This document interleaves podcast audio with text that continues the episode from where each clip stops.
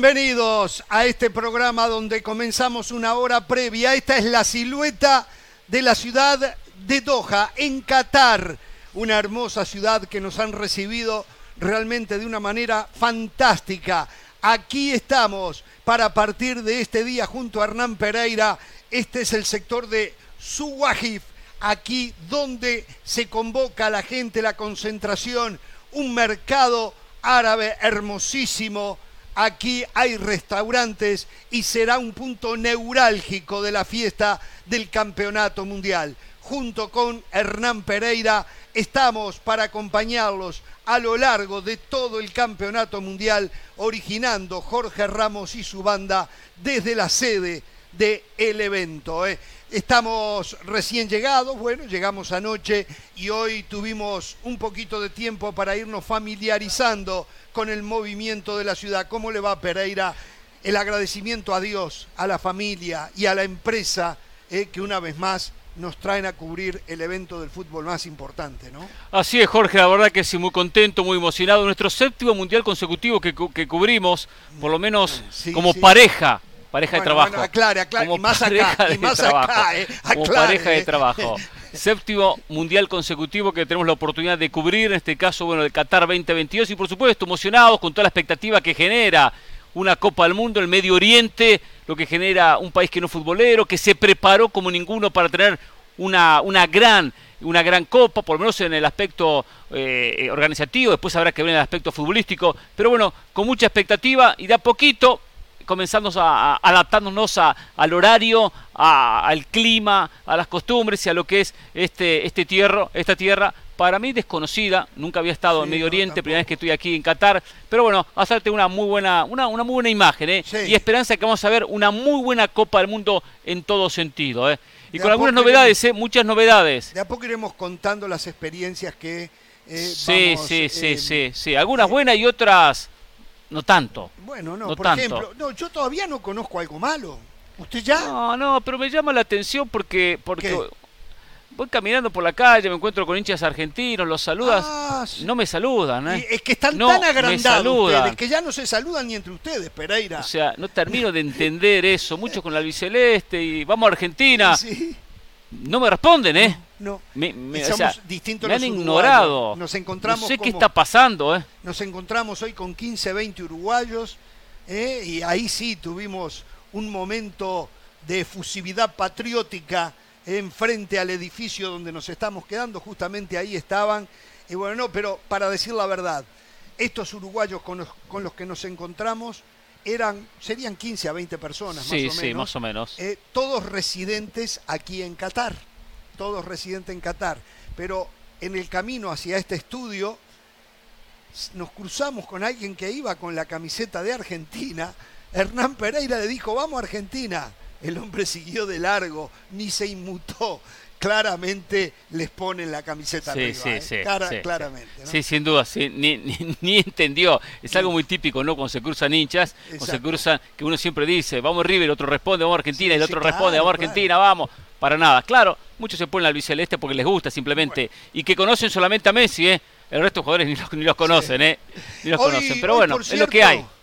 Lo que conocimos fue el dedo donde se sentó José del Valle cuando vino, ¿se acuerda? Claro que sí. Pidió que lo sentaran encima del dedo. Un día de esto le vamos a traer la foto del dedo. ¿Dónde se sentó José del Valle? Lo único que no se sacó foto, pero bueno. Mm. ¿Cómo le va del Valle? ¿Cómo está usted allí en nuestros estudios eh, de Miami? Muy bien, Jorge, un abrazo para usted, para Hernán, para Caro. El set se ve espectacular. Ustedes bien, no espectacular, pero se ven bien. Qué bueno que llegaron con bien. Eh, Siento decirles que tengo ya la primera sirena del Mundial de Qatar 2022 y es una sirena uh. que va a tener connotaciones negativas. Les voy a titular nada más y más adelante. Cuando pida la sirena les voy a presentar la información. Nada más les tiro el título, Jorge Hernán Caro. Intento de soborno en el partido inaugural de la Copa del Mundo. Más adelante todos los detalles aquí en Jorge Ramos y su banda.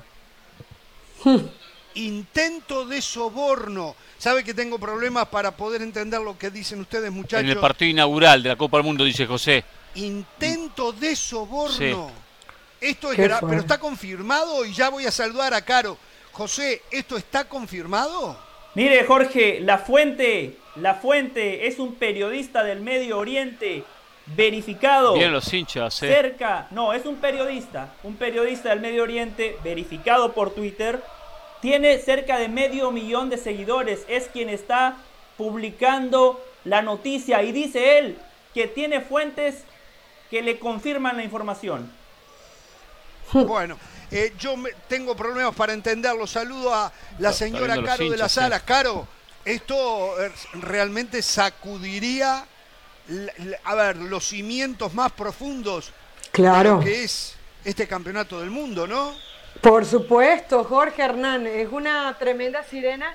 Y ojo, eh, Jorge, tú hoy en la reunión de producción hablabas del tema de las elecciones presidenciales en FIFA, que seguramente vamos a profundizar un poco más adelante.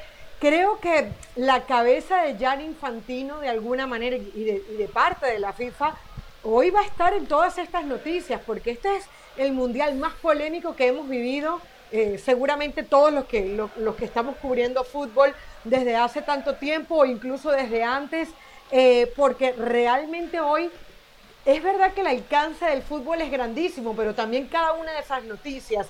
Y Qatar, aunque hoy todos estamos muy animados y hoy queremos hablar de la parte futbolística, ya hay artistas que han dicho que no quieren participar en la ceremonia inaugural, ya hay una televisión danesa que estaba en vivo y lo sacaron al, periodista.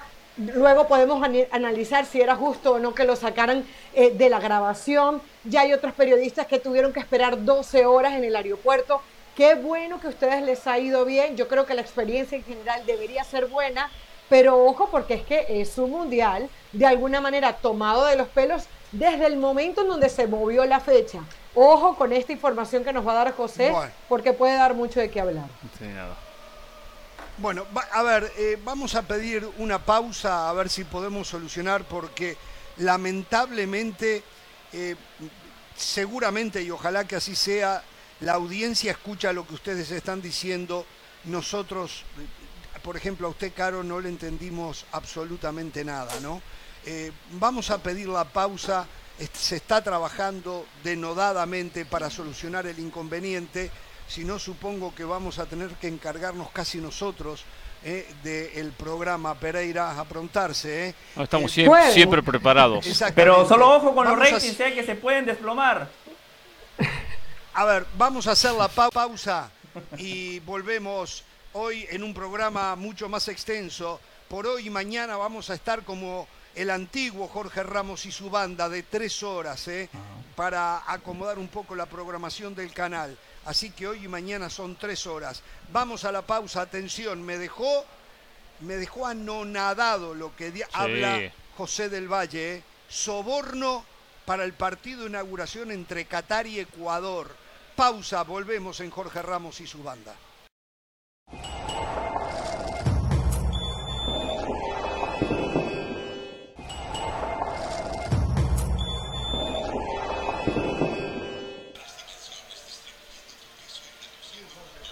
Bien, continuamos en Qatar, en Doha, en el país organizador del Campeonato Mundial que arranca el próximo domingo con el partido entre el local, el anfitrión Qatar, frente a la selección ecuatoriana. Bueno, a ver, quiero bajarle un poco los decibeles al título que le voy a dar la oportunidad, más allá de que no lo podemos escuchar bien a José del Valle, eh, para que cuente dónde está la historia.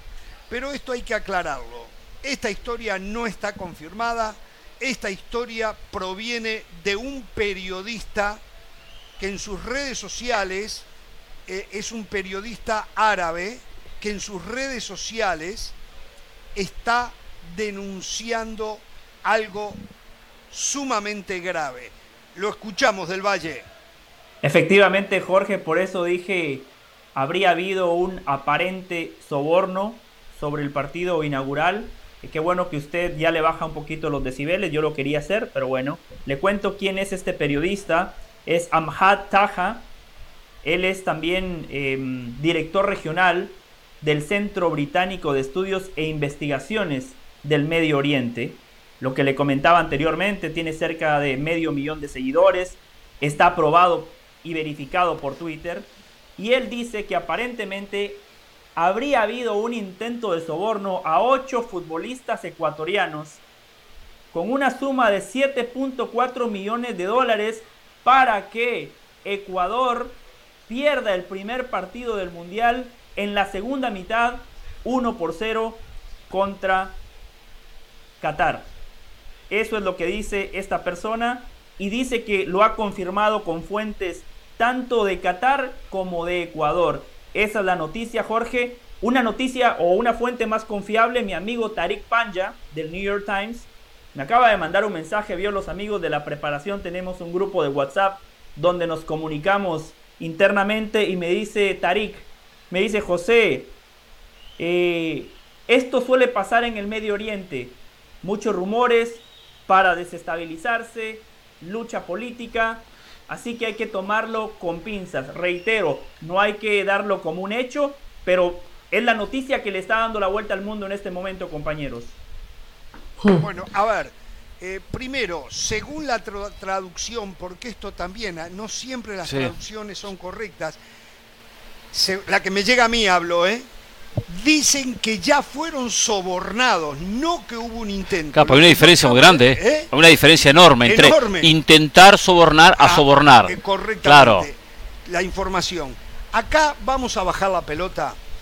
No lo podemos creer. Es más, yo me niego a creerlo Estoy convencido que no, estoy convencido que no hay un espacio para eso, estoy convencido que es la imaginación de este señor y que me disculpe él, este señor periodista que está haciendo esta denuncia y él se tendrá que hacer cargo, ni el comité organizador de Qatar ni la FIFA se han eh, expedido eh, al evento este, realmente nos desacomoda. Creo que no tenemos que darle más importancia de la que tiene, que no pasa de ser un rumor.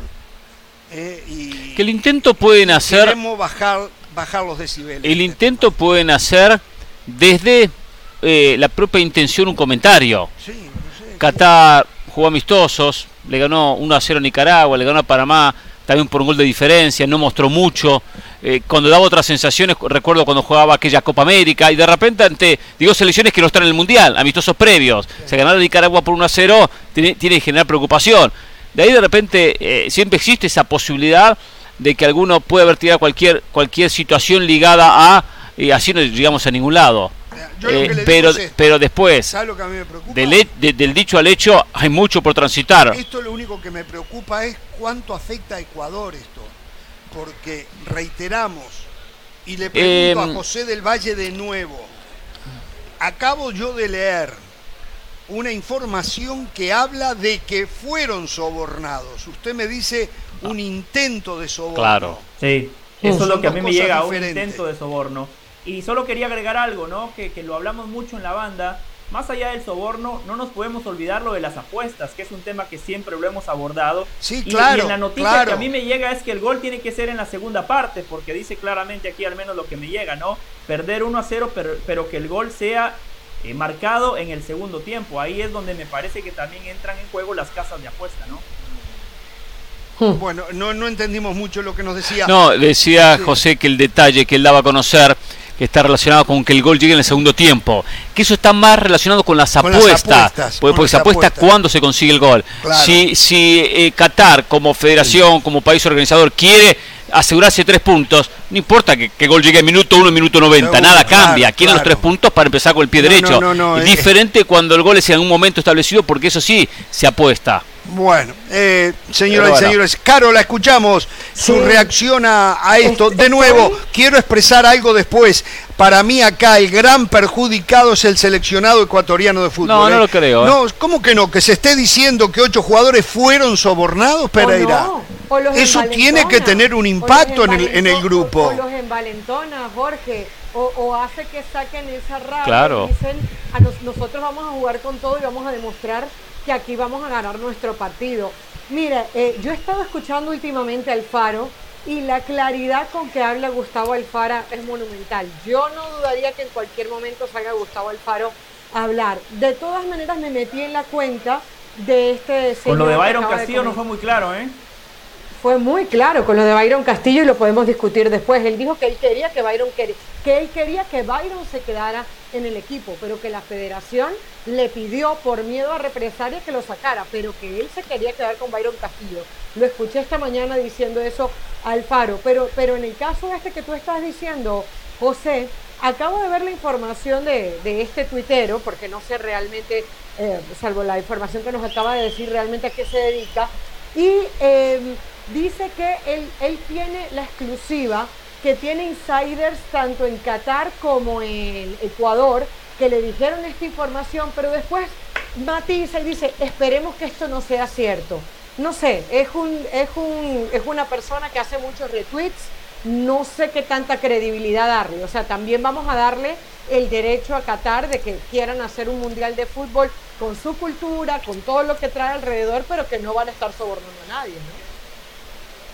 Qué mal que hace esto. Lamentablemente, Caro, no, no, no pudimos escuchar lo que usted decía, pero qué mal que le hace esto a, este evento sagrado, ¿no? Qué mal, qué mal, qué, qué pena, que eh, yo le preguntaría a este señor que está tirando esa bomba si él la tiene recontra confirmado, si eh, eh, el daño que puede hacer es terrible, es terrible el daño que puede hacer. Vamos a hacer una cosa, muchachos, vamos a meternos en fútbol. Perfecto. Las últimas novedades, que por cierto, no hay buenas novedades en algunas elecciones. Algo que pensábamos que podía ocurrir ha venido ocurriendo y hoy se conocen eh, seguro ya dos bajas en dos elecciones diferentes, una de ellas latinoamericana. Vamos a hacer la pausa y ya nos metemos en todos los temas futbolísticos que tenemos para ustedes. Ok, mira una cosa.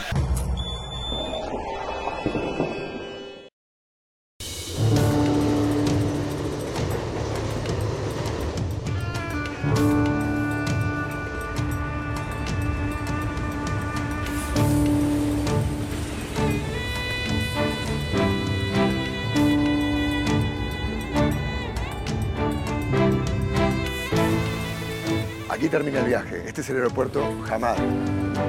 Aquí no hay duda de que no voy a regresar. Es el palco de autoridades máximas.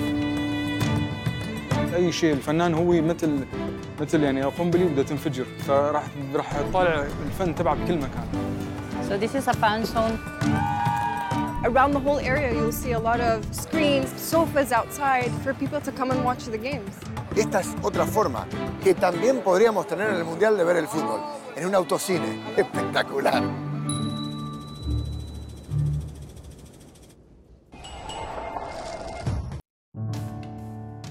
Mañana, jueves 17 de noviembre, no se pierdan el octavo episodio de Un tren a Qatar, a las 9 del Este, 6 del Pacífico, por ESPN Deportes.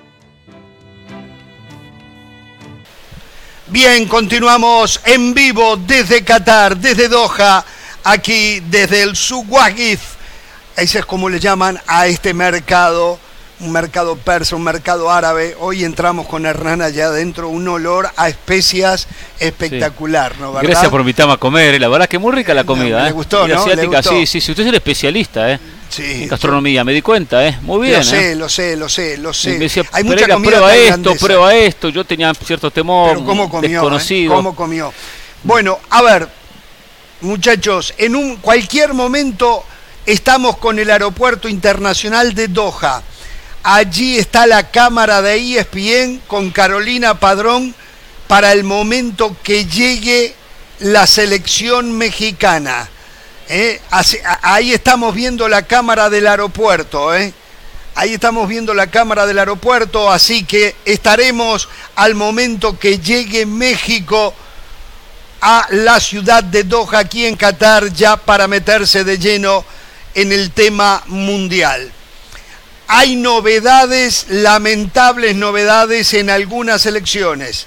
La de Senegal pierde a su figura y Argentina no a su figura, ni Dios lo permita, pero a dos importantes jugadores. Tal vez no iban a ser titulares, pero sí iban a ser opción de cambio y ambos en la parte ofensiva, aunque uno de ellos podía cumplir otras funciones, ¿no? Eh, Pereira, lo dejo a usted para que cuente lo que sabe. Sí, por lo menos en el caso de eh, Nicolás González, quien fue desafectado de la selección argentina por un problema muscular. Ángel Correa se sube a última hora, quien había sido cortado, fue uno de los últimos cortes, lo cual lo afectó un poco al futbolista del Atlético Madrid y va a ser parte de la selección argentina. Nico González venía con alguna molestia ya en su equipo, en Italia, en la Fiorentina. Eh, ayer hubo mucha molestia en el técnico Scaloni, que lo declaró porque jugadores con tal de estar en el Mundial como que ocultaron o le quitaron gravedad a algunas cuestiones físicas. Y lo había dicho Scaloni, quiero a mis jugadores 100% físicamente. Bueno, Nico González quedó desafectado en el día de hoy por este problema muscular y por lo tanto Ángel Correa se sube. Y esta información no la puedo tener completa y quiero que nuestra compañera Carolina de las Salas nos cuente porque me decía internamente que también eh, eh, Correa, em, Joaquín. Joaquín, habría sido desafectado también en estas últimas horas. Si, eh, si fue desafectado o quién lo reemplaza, no tengo la información, pero solamente lo cuenta Carolina. Estos últimos minutos acaba de salir la información ya de manera oficial. Joaquín Correa ha sido desafectado, marcó hace cuestión de que de 48 horas en el partido. no, 24. Ah, 24. horas fue ayer el partido. Fue ayer el partido. Fue ayer. Y después del gol, después de que marca el gol, vuelve a sentir una molestia en su rodilla izquierda.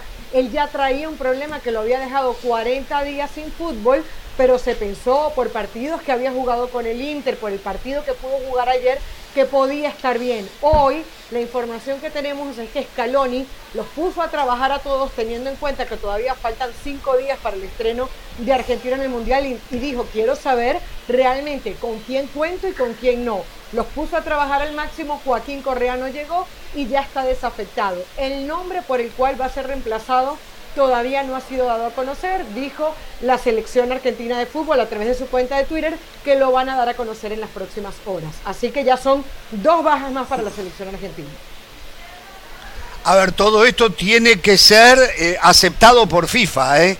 Creo que va a haber una inspección médica de FIFA para eh, poder certificar que las cosas son como las, eh, la sanidad argentina lo está diciendo. El otro jugador que se va a perder el Mundial es el senegalés Sadio Mané, la figura de Senegal. ¿eh? La figura de Senegal hoy oficialmente quedó afuera del Mundial también por problemas físicos. Qué pena, yo digo, no esperábamos esto porque este mundial se juega a mitad de la temporada del fútbol europeo principalmente. Sin embargo, es tanta, tanta la actividad que los jugadores ya la empiezan a sentir. Tienen que hacer algo urgente con este tema. Urgente de verdad. Una de las cosas que necesita el fútbol es bajar la cantidad de partido a los jugadores. ¿eh? Los equipos van a tener que empezar a tener planteles de 35 jugadores para seguir jugando toda esta cantidad de partidos. Y hay otro tema, en el pasado, cuando los mundiales se jugaban en junio, julio, con algo que va a volver en el 2026, los técnicos de selecciones tenían prácticamente dos meses, hasta vez mínimo un mes, 40 días para probar sus jugadores. Digo para probar físicamente, porque el futbolista a veces venía al límite y prefería no, no dejar tan clara la situación para meterse en la lista. Entonces, si el jugador hoy llega un lunes y eh, a la semana siguiente la selección debuta, entonces el, técnico no sabe las condiciones que está. Teniendo un mes previo, es mucho más fácil evaluarlo y cambiarlo. Por eso estos cambios a última hora. Lo escucho, José. Dos cosas, dos cosas sobre la info que ya nos daba Caro. Se manejan dos nombres. Tiago Almada, que fue uno de los que estuvo en la prelista y que fue uno de los últimos en, en no ser incluido en esa convocatoria de 26.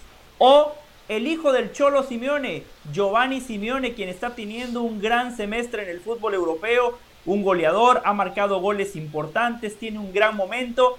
Dicen nuestros colegas en Argentina que de esos dos nombres saldrá el reemplazante de Joaquín Correa. Sobre el caso de, Sadio Mané, Jorge Hernán Caro, esto hay que decirlo muy claro. Mané para su selección es tan importante como Messi para Argentina, como Neymar para Brasil. Eh, sin Mané, claramente esta selección de Senegal, claramente esta selección de Senegal hoy ya no es favorita para pasar a la siguiente ronda. En un grupo complejo, en un grupo difícil, donde está con Qatar, con Ecuador y con Países Bajos. En la previa uno dice Países Bajos el favorito, pero después la batalla por el segundo lugar era sumamente pareja. Para mí con esta lesión, Senegal no va a clasificar a la siguiente ronda. Ecuador sube su chance. Bueno, no creo tampoco que todo el equipo estuviera eh, basado en solo un jugador, ¿no? Pero yo digo que pierde un porcentaje altísimo, tal vez 50, 60%. Usted diga lo que quiera, para mí no pasan a la siguiente ronda. Bueno, no, me agreda de esa manera. Tranquilo, jugó Real Madrid, perdió Real Madrid. ¿Qué pasará, Pero pasará Países Bajos y Ecuador, entonces, por lo que dice José, si descartamos a Senegal. Qatar no tiene con qué para pasar a la segunda ronda, por más que sea local. Hmm. Yo, yo a Qatar, yo a Qatar le, le, veo muchas chances. Primero que todo, porque usted sabe, al país local siempre se le ayuda de una u otra manera. Segundo, es una Ah, ah, ah, Pere, Pere, Pere. Ahora sí usted habla de ayudas, pero cuando en otros campeonatos, en otros torneos y con otro equipo hablamos de ayuda, usted se vuelve loco, ¿eh? Con qué facilidad ahora, ¿eh? Usted gatillo fácil, dispara enseguida, ¿eh? Y qué bárbaro, qué bárbaro. Qatar tuvo una gran preparación, ¿sabe que es la única selección en el mundo que ha tenido fogueos en Copa América, Copa Oro, eliminatorias de la UEFA. Es un equipo que llega con rodaje y en la Copa Oro donde pudimos ver todos sus partidos, la verdad que es un equipo que juega muy bien al fútbol. Y después lo que le decía, la localía, yo a, Qatar de Copa no, Oro. la veo siendo menos que Ecuador, una selección de tramposos. Ahora, ¿Vio los últimos amistosos? No, no diga eso de, Ecuador, de, Qatar. Una selección Le de selecciones de tercera categoría de CONCACAF. Sí. Esos los los triunfos 1-0 contra Nicaragua o 2-1 contra Panamá. De ninguna manera, de ninguna manera. Si son algún parámetro, entiendo que no es la realidad. Eh, lo veo Ecuador muy cerca, muy cerca de la próxima ronda. Yo si, también. Si yo se también. a Senegal, ¿eh? sí, sí. Ahora, eh, eh, viendo un poquito los nombres de Senegal, viendo un poquito los nombres de, de Senegal, sí es verdad que tiene eh, nombres de jerarquía. El portero Mendy del Chelsea, eh, tiene a Cissé del Leipzig, eh, luego Mendy. Tiene, tiene varios jugadores importantes, Güelle, que, que también lo conocemos del Marsella, pero sí es no, si, que ese si, jugador... Guille, no, o sea, si fuera por Del Valle que ni se presenten. Por Del Valle que pero, ni se presenten. Mira pero, lo que usted está diciendo, Caro. Pero, pero, o sea, tiene jugadores este, importantes. Ahora, la pongo a ver, si uno tuviera que decir, había un Mané en Ecuador, eh, perdón, eh, había un Mané en Ecuador, no, no lo había. O sea, la, lo que ponía a Senegal un poquito por arriba era Sadio Mané. Y ya ese jugador no va a estar, ese desequilibrante, que de repente en una te ponía el gol en, en la, en la, Muy bien, de la portería. Entonces, yo creo que por ahí eh, puede favorecer al equipo de Alfaro. Ahora, Alfaro viene de jugar Copa de eliminatoria suramericana. Alfaro viene de jugarle partidazo a Argentina, por ejemplo, recuerdo en su debut defensivamente. Entonces, yo creo que Ecuador tiene un respirito ahora con, con todo y que sabe que Mané se va.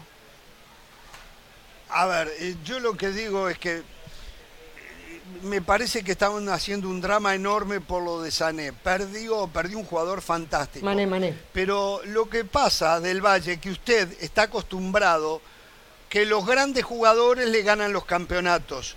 Pero hay otras opciones, como que los muy buenos equipos, sin, que dependan tanto de individualidades, también consiguen objetivos. Entonces, tal vez Senegal, yo no sé de Senegal, pero tal vez el equipo esté por encima de Mané.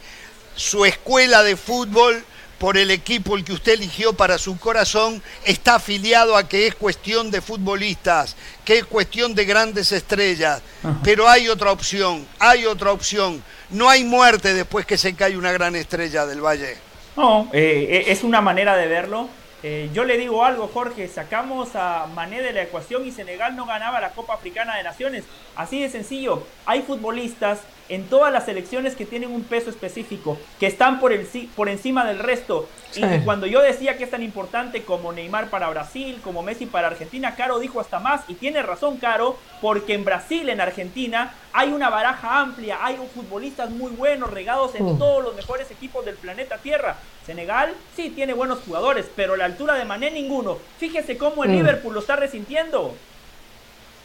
Está bien, a ver, a ver, a ver, a ver, a ver, a ver. Yo lo que le digo es esto, tal vez no ganaba la Copa Africana, pero el equipo igual era competitivo. Lo que pasa que, claro, para usted los que no ganan son tontos, entonces No, no, no, no, perdedores. Pero a lo mejor hubiese jugado cuarto, semi o la misma final, sin Manela perdía. Está bien, pero igual hacía una buena Pero- pero, Jorge, competencia. una pregunta, una pregunta. Para mí los que pierden son perdedores. Para usted no importa, ¿no? Porque se va a participar, se va a competir. No, el no, éxito no, la no importa lo que yo crea, yo lo que digo, mientras usted piensa que Senegal no ¿cuál es debe ni presentarse, porque usted ya dijo que no va a clasificar, yo pienso que Senegal no tiene las mismas posibilidades, pero tiene posibilidades. Acaba Carolina de la Sala recién de darnos cinco o seis nombres muy importantes en el mundo del fútbol internacional. Tampoco comparte el grupo con Alemania, con Claro, Brasil, con claro, España. O sea, es un grupo donde eh, está es Del Valle hay otro mundo aparte de las estrellas, hay otro mundo del Valle aparte de las estrellas. ¿eh? Qatar que tendrá que mejorar, si no, no le va a alcanzar. Y la selección de Países Bajos, que también eh, no es una selección súper poderosa. Han dado bien, Sí. pero el, el colectivo es fundamental en el fútbol, por supuesto. ¿Se debilita sin Sadio Mané? Claro que se debilita. Claro. Igual tienen con qué para competir en este grupo. Bueno, eh, hablemos un poco. Sí. Ah, perdón, creí que me estaban hablando. Hablemos un poquito del impacto de la baja, de la salida de Nico González y de Joaquín Correa, la llegada de Ángel Correa. Em, ¿Qué lectura le da usted en Messi Argentina? juega. En Argentina. Messi juega. Messi está bien. ¿Usted está como del Valle? Ah, juega Messi, ya está. Ah, usted está como del Valle En entonces. Argentina sí. A mí no me genera como argentino ninguna preocupación. A mí me, que esto usted que me dice me da tranquilidad, porque si nos cruzamos con usted en la final, hay que ir a pegarle a Messi, hay que partirlo a Messi y ganamos Yo nosotros. Yo le recomendaría horrible. por un, por un consejo y por una salud mental que no piense ni mencione la final. Piense como objetivo. Ah, usted sí puede Como pensar. objetivo ganarle a Corea, que no va a ser qué fácil. jodido. Uruguay tiene problemas con los equipos chicos. Después, después, como venga la mano, si no va a ser. Uh, Mire que con usted no aquí. tenemos mucho Van a ser largos los 30 días si Ah, Uruguay no pasa de ronda. Pero bueno, no, ¿sabe una cosa? Que puede Es- pasar, es una ¿eh? selección, la Argentina, que si bien hay jugadores para mencionar, que han dado la talla, que han ha estado bien, eh, no son jugadores los que se van que uno diga, no, es que, que baja, eh, uno, uno, uno, uno lo siente, cuánto va a afectar a Argentina. Prefiero que, especialmente el caso de González, hubiese preferido que estuviese González, Nico González en la selección. Le daba eh, gol, le daba la posibilidad de jugar diferentes posiciones. Eh, ya últimamente con Di María hasta había perdido el puesto porque fue titular ante muchos partidos del proceso eliminatorio. Lo de lo de Joaquín Correa no nunca lo vi como un jugador de esos diferentes, como tampoco lo veo Ángel Correa, esos jugadores que vayan a cambiar. Es uno más, uno más. Sale uno entre el otro, no, no veo una diferencia para, para preocuparse. Sí. Eh, sí es importante que esté bien físicamente. Por esto de ocultar problemas físicos, a la, a la larga trae un inconveniente. Atención, según lo que se manejaba hoy, hay otros jugadores con problemas físicos. Lo que pasa que FIFA le va a poner un límite a Argentina. Se dice que Papu Gómez está con problemas físicos, Sí. que el huevo Acuña está con problemas físicos, que Romero, Cristian El Romero reglamento no está con problemas Usted puede físicos. comprobar que están lesionados, no hay ningún problema. Claro, acá no se está haciendo trampa. ¿No? No, no, no. Bueno. Cuti Romero es un jugador que en la selección sí lo veo muy importante que esté bien. Es el mejor defensor que tiene Argentina. Sin duda, es el mejor defensor. Por eso digo, a, a mí me- preocupa un, un Cuti Romero, me preocupa Emiliano Martínez Sí, como portero. claro. Hay una diferencia entre Martínez y, y, eh, Rulio, el propio Armani. Una Eh, cuña. y, por supuesto, el, ca- el caso de Messi. Eh, eh, el resto, Acuña y Taglafico tiene un nivel muy similar. Acuña y Tagliafico. Por derecha. Montiel Molina lo mismo. Sí. Montiel y Molina, sí, sí, no es que sí. ¿Saben lo que yo pero una Montiel y Molina también, los dos. También. ¿Saben lo que yo Sí. pienso? Que al final, eh, tal vez deportivamente no sea demasiado para nosotros, pero cuando ya tú tienes una concentración, cuando ya tienes a los jugadores amalgamados, cuando est- están repartidos en los cuartos, es decir, para Scaloni y su cuerpo técnico, estar pensando en estas cosas debe, debe dar cierto fastidio, cierta molestia, que falten cinco días para el debut de Argentina en el Mundial y tengas que estar haciendo este cambio, llamando jugadores, o sea, siempre como que cuando estás en, una concentración, como que quieres que nada se toque, que todo esté perfecto y empiezan estas cositas y empieza el ruido alrededor de medios. Estoy de acuerdo en que deportivamente no es una gran baja, pero eh, entiendo de alguna manera la molestia que debe tener de Scaloni de, no de tener que ocuparse de estas cosas cuando seguramente quiere estar pensando en otras. Yo quiero felicitar a Hernán Pereira. hoy yo, yo quiero felicitar a Hernán Pereira porque enfocó el tema de manera correcta, hizo la pregunta, ¿está Messi? Sí, está Messi.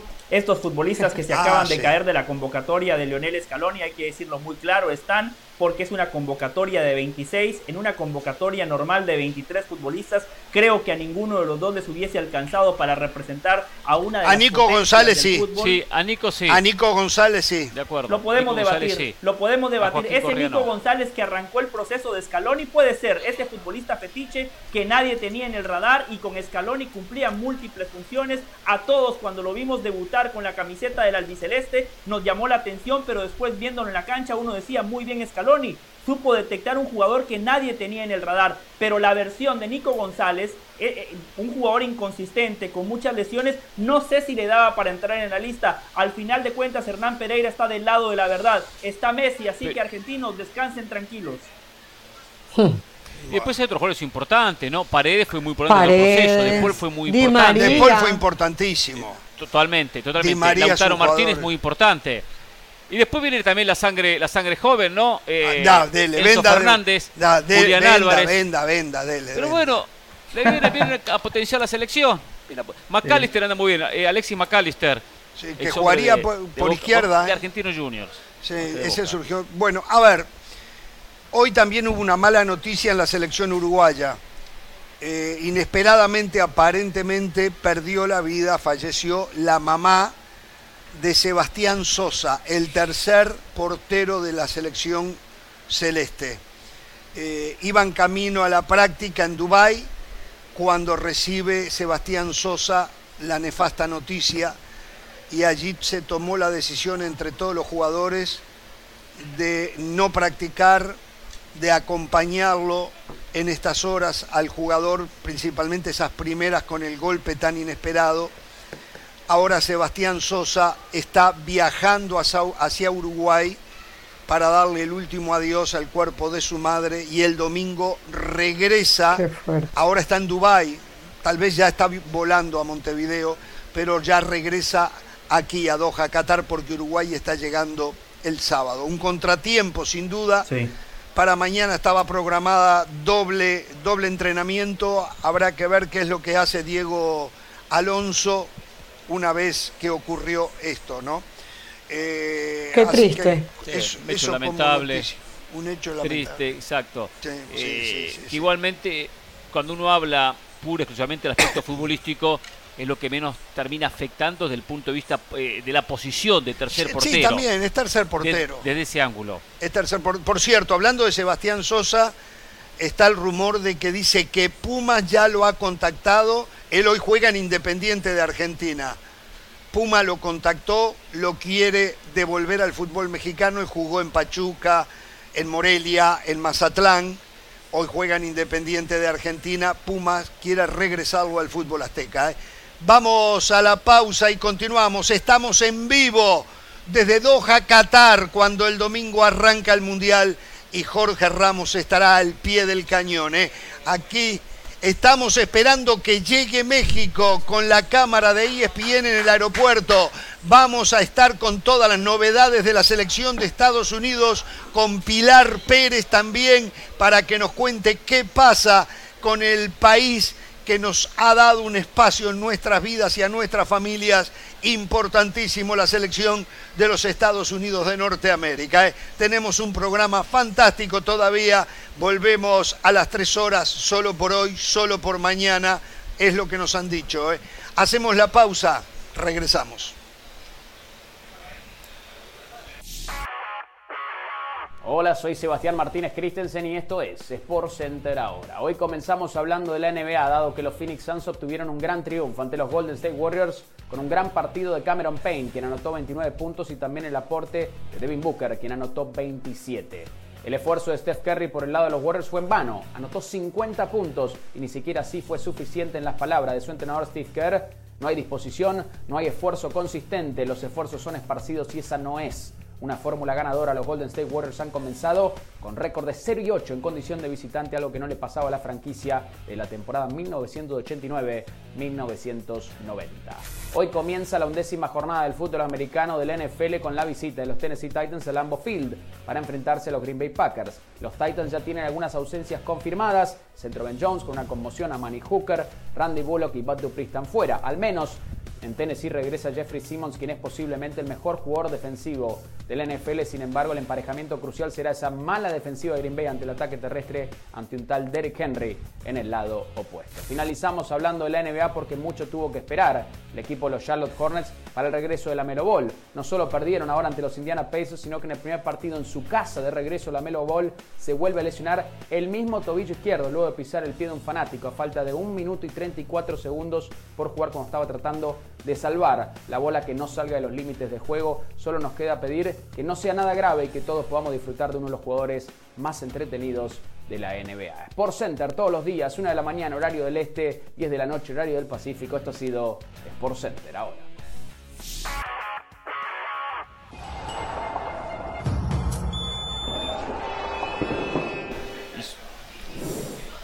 Bien, estamos de regreso, estamos en vivo ya hace una hora aquí desde la ciudad de Doha en Qatar. Esa es la silueta de una ciudad súper, hiper moderna, muchísimo el calor que hay, pero ya lo sabíamos, eso no nos sorprende, nos han atendido muy bien en estas primeras 24 horas que hemos eh, llegado. ¿eh? Le damos la bienvenida a aquellos que acostumbran a sintonizarnos a partir de las 4 de la tarde del Este, una de la tarde del Pacífico, y aprovechamos para contarles que hoy y también mañana comenzamos una hora más temprano durante tres horas. Son dos programas especiales previo al Campeonato Mundial de Fútbol. ¿eh? Les contamos también lo más relevante de lo que hemos tocado. Un rumor y únicamente un rumor que hasta ahora no tiene ningún respaldo de un periodista árabe que dice que ha habido un... Hay dos versiones, una de intento de soborno y otra que dice que sobornaron a ocho jugadores de la selección de Ecuador por 7.400.000 dólares para perder por 1 a 0 frente a Qatar el próximo domingo con un gol que se anote en el segundo tiempo. Reiteramos, aunque la prensa internacional se ha hecho eco de esto, nosotros no tenemos ninguna prueba de que esto sea verdad. Ninguna. Lo único que sabemos que este rumor, hasta malintencionado puede ser, que es lo más factible, sí va a perjudicar y en mucho a la selección ecuatoriana de fútbol. Le va a traer nerviosismo, no porque hayan hecho algo mal, simplemente porque se los ponga en tela de juicio. Una injusticia absoluta lo que le están haciendo a Ecuador. a no ser ¿eh? Eh, sí. Después de haber vivido el futbolista ecuatoriano la experiencia de Byron Castillo. Exacto, ahora digo, esto. Lo que menos va a hacer recibir un centavo, Pero recibir un soborno. ¿eh? No va a entrar en eso. No digo ahora por el descarte, esto puede haber pasado previo. Sí. Simplemente por todos los inconvenientes que acontecieron con la FIFA, con el TAS, de aquí para allá. No, no, no va a Pobre entrar en eso Gustavo Alfaro también, ¿eh? Pobre Gustavo Sí, Alfaro exacto, sí, también, sí. un buen tipo, Pero un tipo puede trabajador. potenciar el grupo. ¿Eh? Esto puede potenciar el grupo. eh, puede Ojalá, unir más el ojalá, grupo. ojalá, ojalá que esto los Sí. haga más fuertes, Sí. más monolíticos todavía, ¿no? Eh, a ver, estamos haciendo un repaso. Después informamos que Argentina dio de baja a dos futbolistas que no están físicamente en condiciones para encarar el torneo. Ellos son Nico González, Nicolás González, jugador de la Fiorentina, y Joaquín Correa del Inter de Milán. Por Nico González entra Ángel Correa, el jugador del Atlético de Madrid. Por Joaquín Correa, el rumor nos decía José del Valle es que puede ser Tiago, Al- Tiago Almada. Almada. Almada, el jugador de Atlanta United, o Giovanni eh, Savares, Simeone. iba a decir Simeone. Giovanni Al- Simeone, y el hijo otro del nombre, Cholo Jorge. Simeone. Alejandro Garnacho. Suena otro nombre. El delantero del Manchester United. Ah, el del Manchester United. 18 este años. chico. Exactamente. que es él español. está sonando. Lo- Porque la mamá es argentina. De acuerdo. Y él eligió jugar por Ah, Argentina. ahí no es trampa, ¿verdad? Perfecto. No, no. Bajo el reglamento no lo es. No, Bajo pero para, para, para el reglamento suyo, que cuando un futbolista de ascendencia, Solo- usted dice, ah, es que se aprovechan, pero cuando son selecciones de Sudamérica se, se calla. Es cierto, Hernán, confírmeme algo. Es cierto ¿Qué que en cada pausa, es cierto que en cada pausa Jorge Ramos sale corriendo y va al baño. Solo dígame sí, Hernán, es correcto, es correcto. Sí, es Ah, correcto. claro, yo sé, yo Pero, lo sé, pero porque te- Portugal, estoy tomando Portugal- mucha agua. Estoy tomando mucha agua. Portugal sin Cristiano. Ronaldo le metió cuatro a Nigeria Ah, sin su goleador, sin su referente, sin su máxima Ah, estrella. mucho seguro, mucho más equipo, mucho Ramos, más equipo. Ramos, Sin Cristiano Ramos Ronaldo. bueno. Eh, Goncalves, eh, Goncalves debutó hoy con la selección y marcó gol. Y Joao Mario anotó el cuarto gol. Eh, Jorge tiene una cara de preocupación.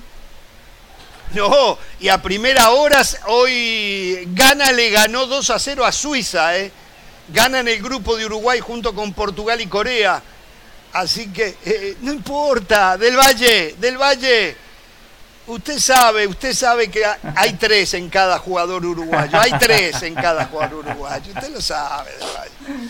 Pero no, no, no, pero aparte hoy, claro, Portugal con toda su potencia, sin Cristiano Ronaldo, ¿eh? Yo quiero que se recupere Cristiano, ¿eh? Bueno, bueno eh, ¿qué más? Con Ah, y lo de Sadio. Mané. Y lo de Sadio Mané con gastroenteritis Sadio Mané, no, era no, una no, lesión no. que tenía. Cristiano, Cristiano, Cristiano. Que, ¿Por qué no Ah, Cristiano? Cristian- Por gastroenteritis. ah, ¿Será porque tendrá que jugar contra Uruguay entonces? ¿Nervio? ¿Eh? ¿Será por nervioso. eso? Bueno, este, Sadio Mané una lesión, lo dejó afuera del Mundial, se lo pierde Senegal, el actual campeón de la Copa Africana, no va a participar del Mundial. ¿eh? Recuerdo cuando declaró Sad- Sadio Mané cambiaría todos los títulos Ah, en sí. el Liverpool por lograr algo con la selección, un título con la selección de mi país y lo consiguió. Sí, porque fue campeón de la, de la Copa Africana de. Naciones, eh, eh, Sadio Mané. Pero lo que menos pensaba que el Pobrecito. destino le, le esperaba eh, eh, esta, Sí, esta una injusticia total. horrible de quedar fuera de una Copa del Mundo a días del comienzo. Exactamente. Bueno, eh, señores, ayer acá en Qatar no mostraron la derrota de México a mano de Suecia.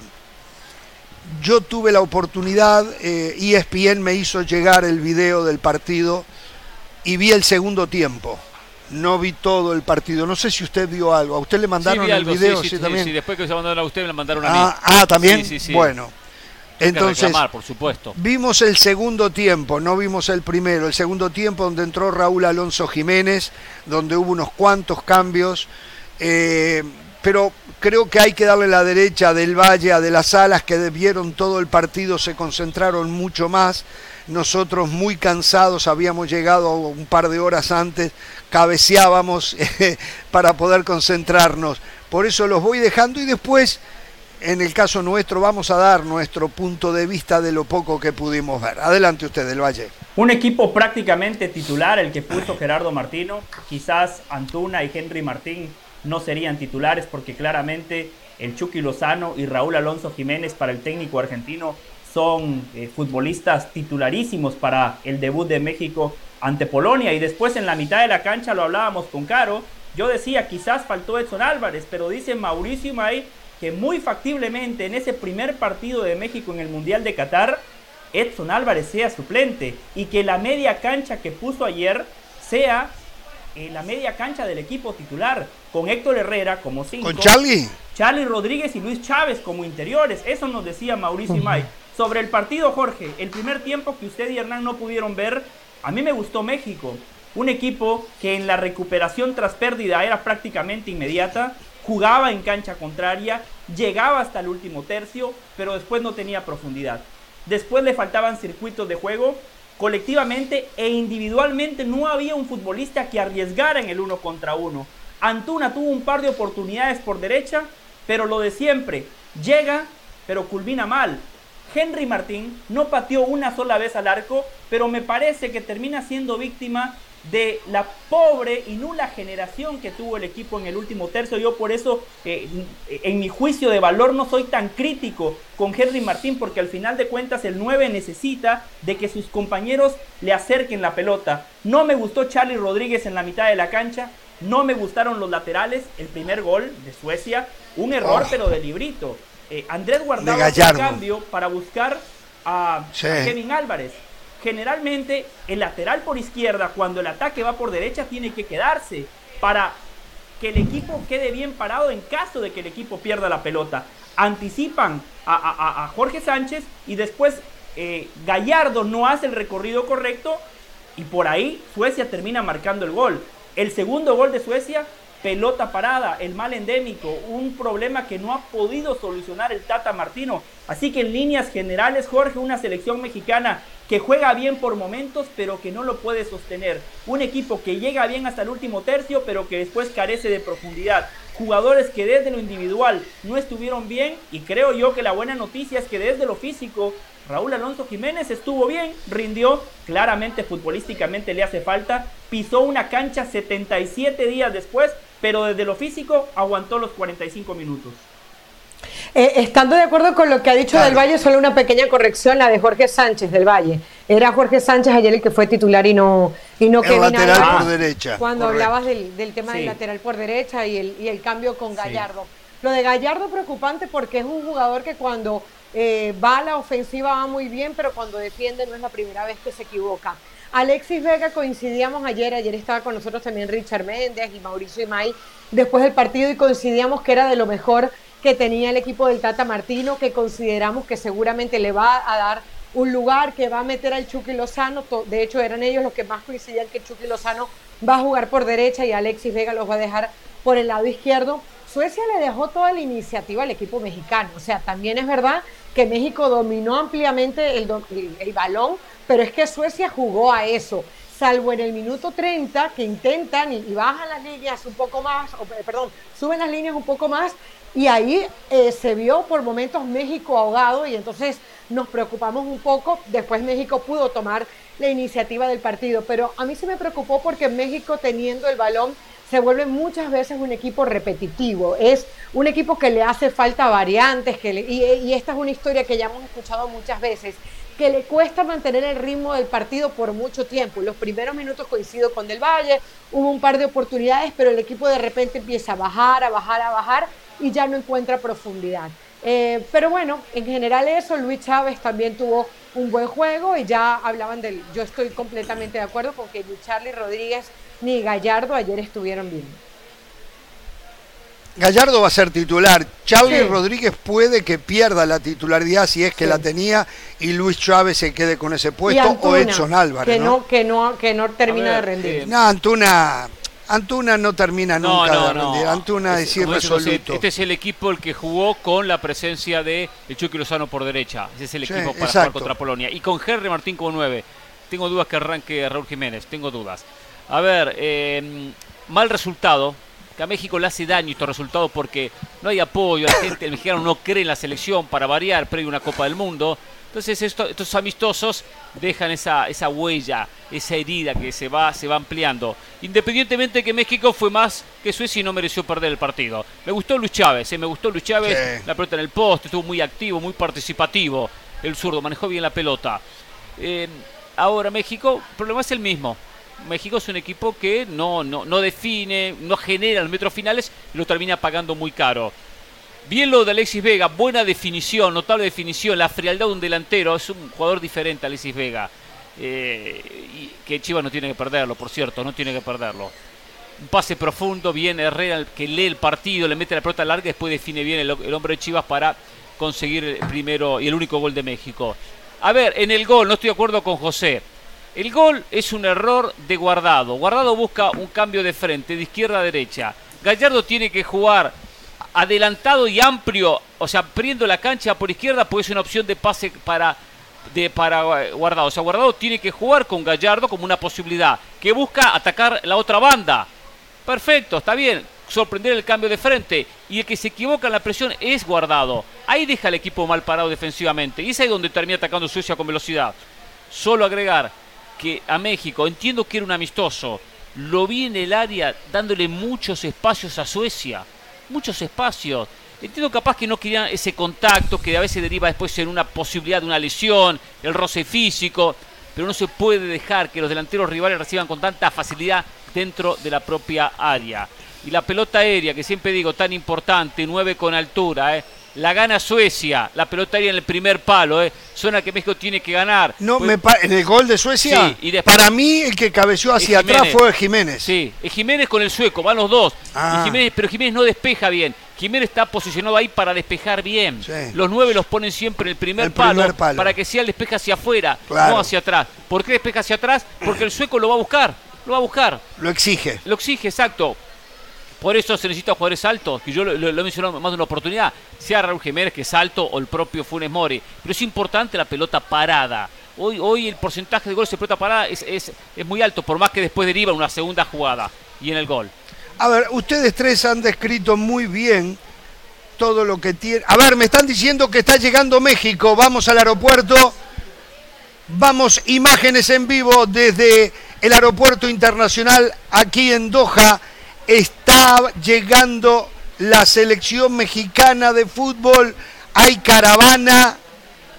Hay, a ver, recibiéndolo el pueblo mexicano al equipo mexicano. ¿eh? Allí está la cámara de ESPN. Estamos viendo el autobús, me dicen. A ver si me lo van. Seguimos esperando. A ver, reiteramos. A ver, no creemos que vayan a hablar. ¿eh? Seguramente No, no. Los, los futbolistas no van a hablar. Este, mucho menos el técnico. Pero bueno, hay muchas banderas mexicanas en los autos, ¿eh? Miren, lo- los carros tienen banderas mexicanas. apoyo, ¿eh? Como siempre, México. Hablando de eso, no hay clima mundialista todavía acá. No, no, no, Acá no, no, no lo hay. No hay un clima mundial. Tal vez los mexicanos empiecen a darle ahora, ¿eh? que viajan, que apoyan, que ponen la marmaja, ¿eh? para que su selección no se sienta sola. Terminando con lo que ocurrió ayer en la derrota de México frente a Suecia, ustedes tres han hecho una muy buena disección del Gracias. partido. Quiero concentrarme en el tema Raúl Alonso Jiménez. Para mí, eh, Jiménez no está listo, no está No, no listo. está listo, no, no está. Ni físicamente, no se lesionó, pero no tiene la condición física No tiene para ritmo. competir con posibilidades, mucho menos el fútbol necesario. Creo que ayer está claro que Jiménez, ojalá que yo esté equivocado, pero creo que ayer quedó claro que Jiménez muy poco va a poder ayudar por el objetivo. ¿eh? Eh, lo está intentando todo el muchacho, ha hecho el mayor de los esfuerzos, pero hace mucho rato que no juega, hace tres meses que no juega, no Sí, sé, do- dos do- meses y medio, y- dos meses y pico que no tocaba una pelota hasta ayer. Claro. Eh, ¿cómo, cómo va a agarrar fútbol ahora? Por eso ¿cómo? decía que no me estrenaría que no arranque contra Polonia. No, seguramente. No lo que vimos ayer no puede Claro, arrancar. Claro. No puede Claro. arrancar, no puede arrancar. Entonces, eh, eh, me extraña lo del Tata que insista cuando vemos, por ejemplo, lo de Scaloni, que dice, si no están 100% no los quiero. Pero, pero es distinto. Claro, claro, tengo que decir, exacto, es distinto. Si Messi estuviera un 70%, creo que no lo baja. Eso. Exacto. Exacto. Claro. Y, y- y- y- y Raúl Alonso Jiménez no es Messi, pero es un jugador, o era un jugador sumamente importante para la selección mexicana, ¿no? Eso es verdad también. Bueno, vamos a hacer la pausa. ¿eh? Eh, llegó México, ya está en Doha, ya está en Qatar. José, la clase táctica, vio por la jugada, no me dijo nada, se dio cuenta Eh, ella. en lo de José. Otorga, ¿no? Exacto. De que se equivocó analizando, se equivocó. No, no, Vamos a no. pausa, volvemos. Después, le, táctica, ¿eh? después le, Ah, le no, enseño, no, Pereira. No, me lo vuelva alumno, ¿eh? loco, no me lo vuelva loco, alumno no me lo ¿eh? vuelva loco, por favor. Volvemos, volvemos.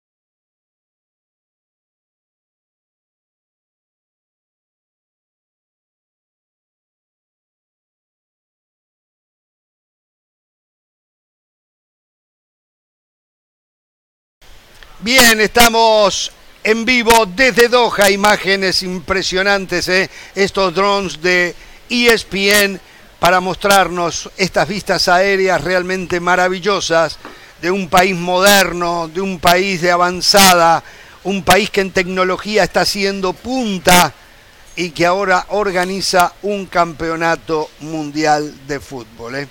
Así que, damas y caballeros, vamos a saber un poco también qué está pasando con la selección del el país que es nuestra casa, donde muchos de los integrantes de nuestras familias han nacido, para mí mis dos hijos, para Pereira también las dos hijas. Tengo novedades en cualquier momento, ¿eh? ¿Novedades? Sí, ¿Que sí, sí. viene otra hija más? ¿Otra hija? No, no, no, no, del mundial, del mundial. Ah, del mundial. Ah, no, a su edad ya No, Pereira, a su edad ya no, puede ni, ni con las azules, Pereira. No, no, no hay forma con usted ya tal.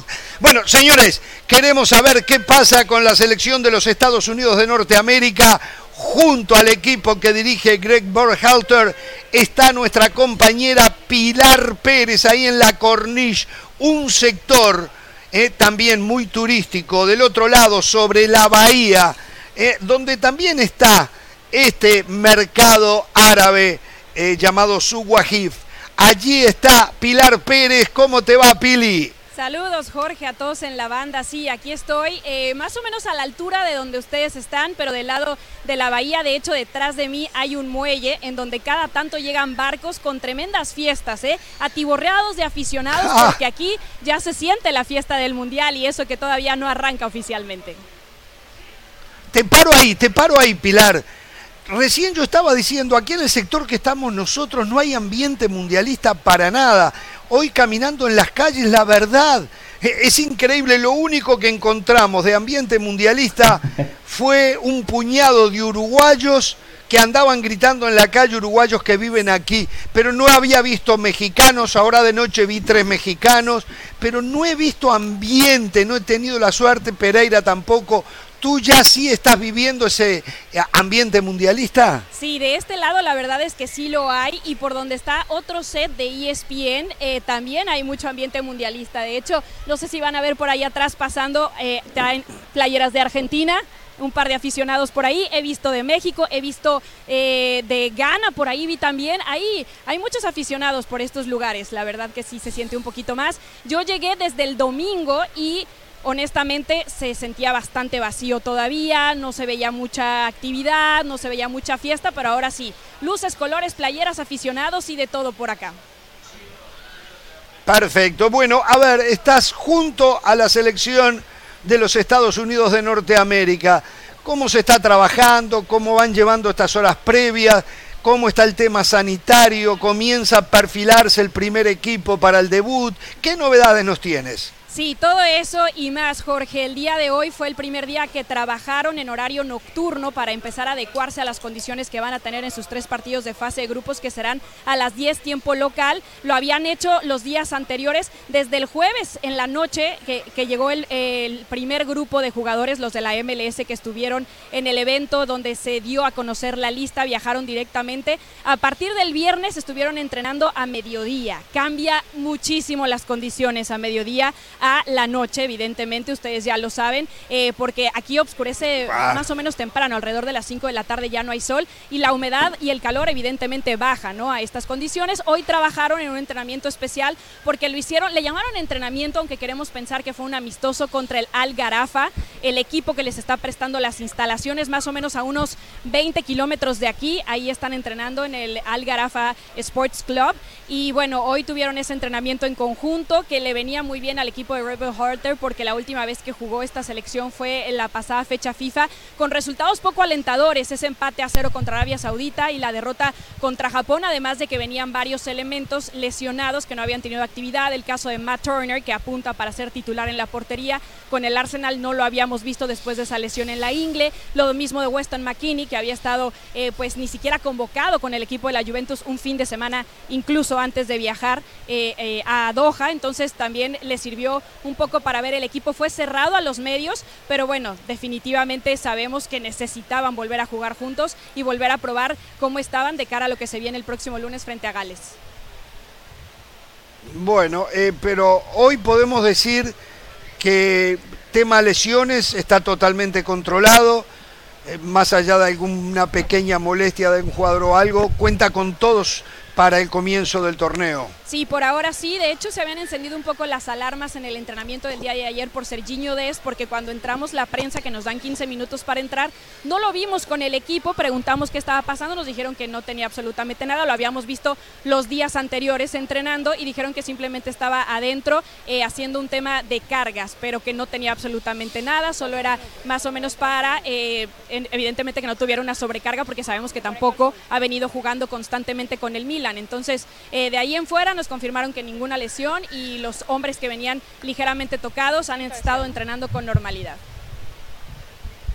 ¿Tienes una idea de cómo puede arrancar los 11 o es muy pronto todavía? Más o menos tenemos una idea eh, por lo que ha venido trabajando Gerber Halter desde las eliminatorias. Hay novedades, obviamente, como sabemos, en la defensa central por las lesiones de Chris Richards, de Miles Robinson.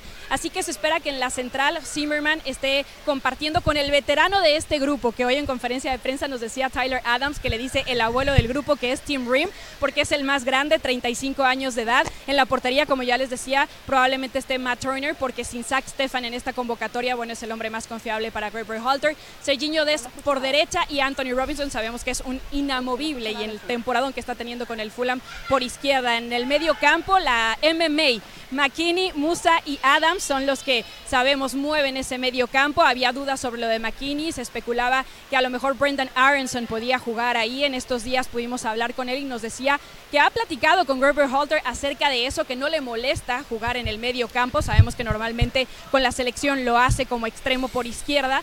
Eh, así que se puede contemplar, pero después de que McKinney ha estado entrenando con normalidad, yo creo que si está listo va a estar en esa media cancha. Y adelante, la única duda tal vez es el 9, ¿no? Porque sabemos que Pepi no pasó el corte de la convocatoria. Ahí está Jesús Ferreira, que tuvo 18 goles en la MLS, pero bueno, también sabemos que la MLS terminó ya hace semanas, entonces depende del ritmo en el que está. Haji Wright, que terminó pasando el corte después de solamente tres partidos con esta selección, también está ahí, también está teniendo una buena temporada en el fútbol turco. Yo creo que va a ser Jesús Ferreira o Josh Sargent, el, el hombre que también del fútbol inglés la está haciendo muy bien. Y bueno, Pulisic y del otro lado eh, podría ser Gio Reina, que también con el Borussia lo hemos visto en gran actividad. Así que mucho talento en esta selección de Estados Unidos. Sin duda que lo hay, ¿eh? eh, y Aronson seguramente va a ser el primer cambio. Eh, normalmente tiene mucha fe en él, Aronson. Oh, sí. Y Wea, una posibilidad también. ¿Alguna fichita para Wea? Sí, también. Especialmente por Gio Reina. Exacto, también eh, Timothy Wea. Lo que pasa es que ahí va a depender un poco del gusto del técnico, que es lo que quiera, pero yo creo que eh, las veces que pudimos ver a Gio, que sabemos no estuvo todas las eliminatorias por un tema de lesión, el momento que está pasando viene de marcar con el Borussia Dortmund, creo que podría estar contra Gales perfectamente para arrancar ese primer partido, pero Tim Wea también es otra de las opciones perfectamente por ese extremo. Algo para Pilar, eh, em, José y Caro. Sí, Pili, un abrazo, lo decíamos desde el martes, siempre un paso adelante, mientras Jorge y Hernán recién se subían al avión Pilar desde el martes, ya estaba aquí en Jorge Ramos y su banda. Pili, uno ¿Pero entiende, qué uno ¿Qué- entiende qué cosa la mentalidad del estadounidense. Sí, de verdad. Berhalter, Pulisic, hablan de campeonatos del mundo. Perfecto, pero usted que ha seguido a la selección a lo largo del proceso, una opinión objetiva como la suya, ¿cuál es la expectativa realística para esta selección de los Estados Unidos en este Mundial de Qatar? ¿Cómo estás, José? Obviamente el equipo tiene que hablar de llegar lo más lejos posible, no se le puede exigir menos, ¿no? Imagínate si dijera, no, yo creo que estamos para quedarnos en fase de grupo, sería lamentable.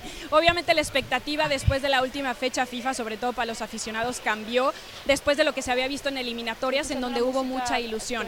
Yo creo que este equipo tiene mucho talento, tiene un techo muy alto, pero la inexperiencia, sabiendo que solamente tienen un elemento dentro de los 26, que es de Andre Jetlin, que sabe lo que es jugar un mundial, eh, les puede pesar, sobre todo después de lo que vimos en eliminatorias, cuando fuera de casa les pesaron mucho esos escenarios, los primeros tiempos le tardaban un poquito en entrar en los partidos, en sacar los resultados, cuando estás en una Copa del Mundo son tres partidos y adiós, tu única oportunidad para clasificar a la siguiente ronda. Yo sí creo hola, que tienen sí, oportunidad en el grupo, honestamente creo que lo pueden hacer.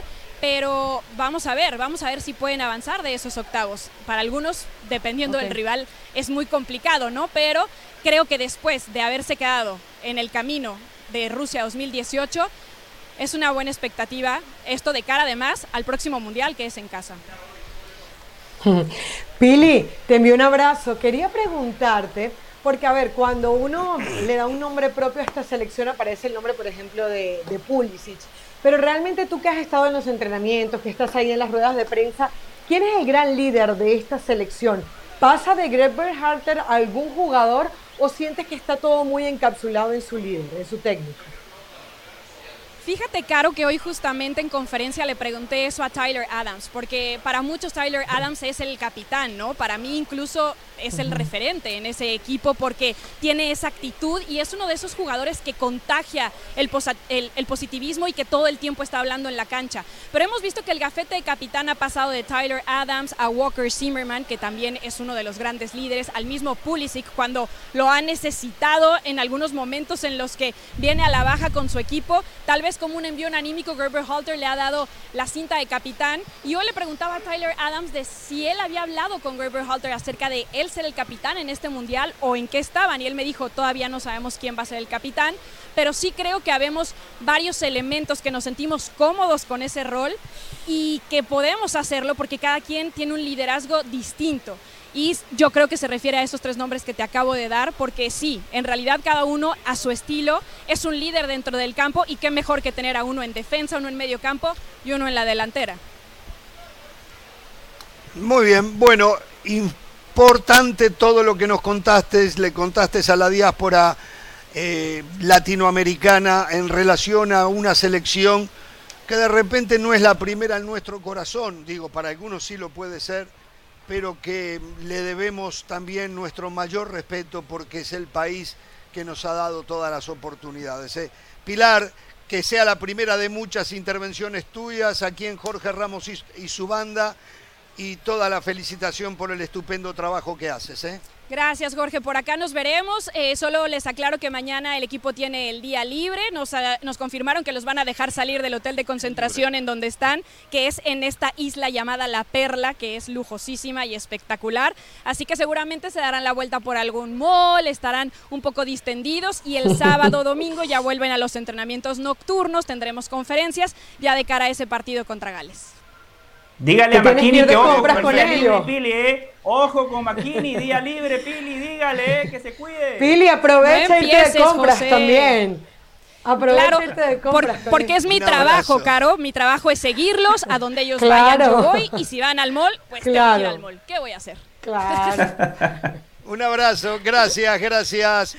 Pilar Pérez junto a la selección de los Estados Unidos. Sí. Atención, O sea, estrella de corte mundial afirma que si su país gana la próxima Copa del Mundo, se retira. Epa. Vamos a hacer la pausa, lo hablamos, ¿eh? ¿Tiene posibilidades?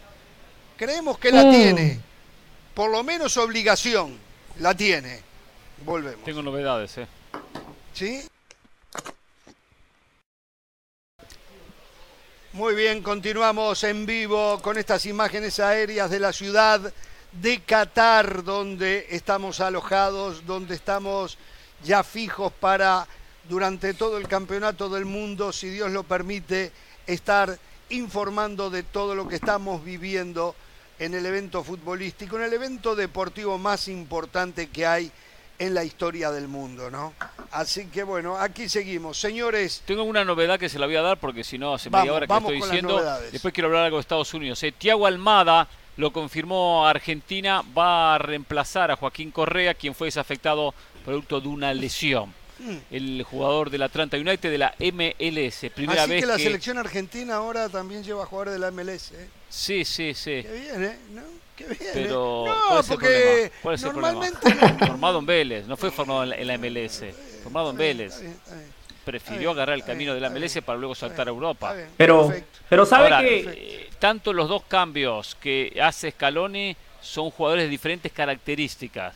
Lo de Thiago Almada con Joaquín Correa, que no es centro delantero, No. Thiago Almada, y lo del propio Nico González, que quedó desafectado por Ángel Correa, quien lo termina reemplazando.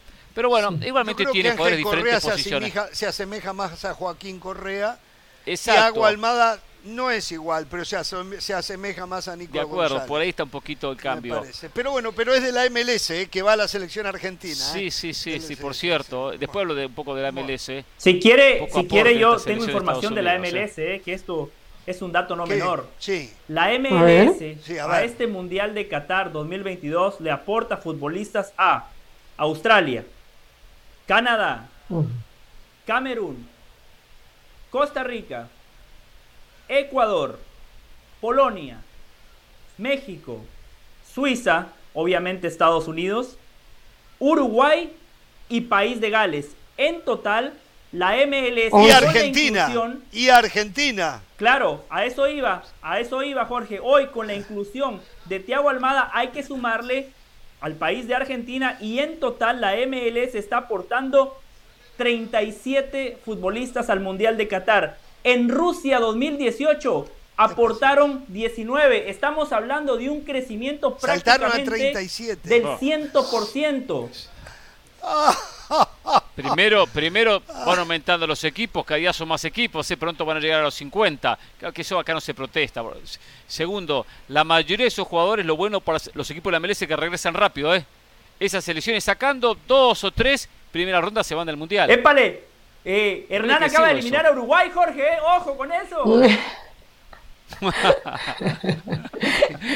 Y la verdad que, Ahora- la verdad que yo, yo te- lo miro de reojo, tengo desconfianza. Bueno, no, no se han dado cuenta que no estoy muy agrandado con Uruguay. Después Ah, si es por empezamos a ganar, me agrando.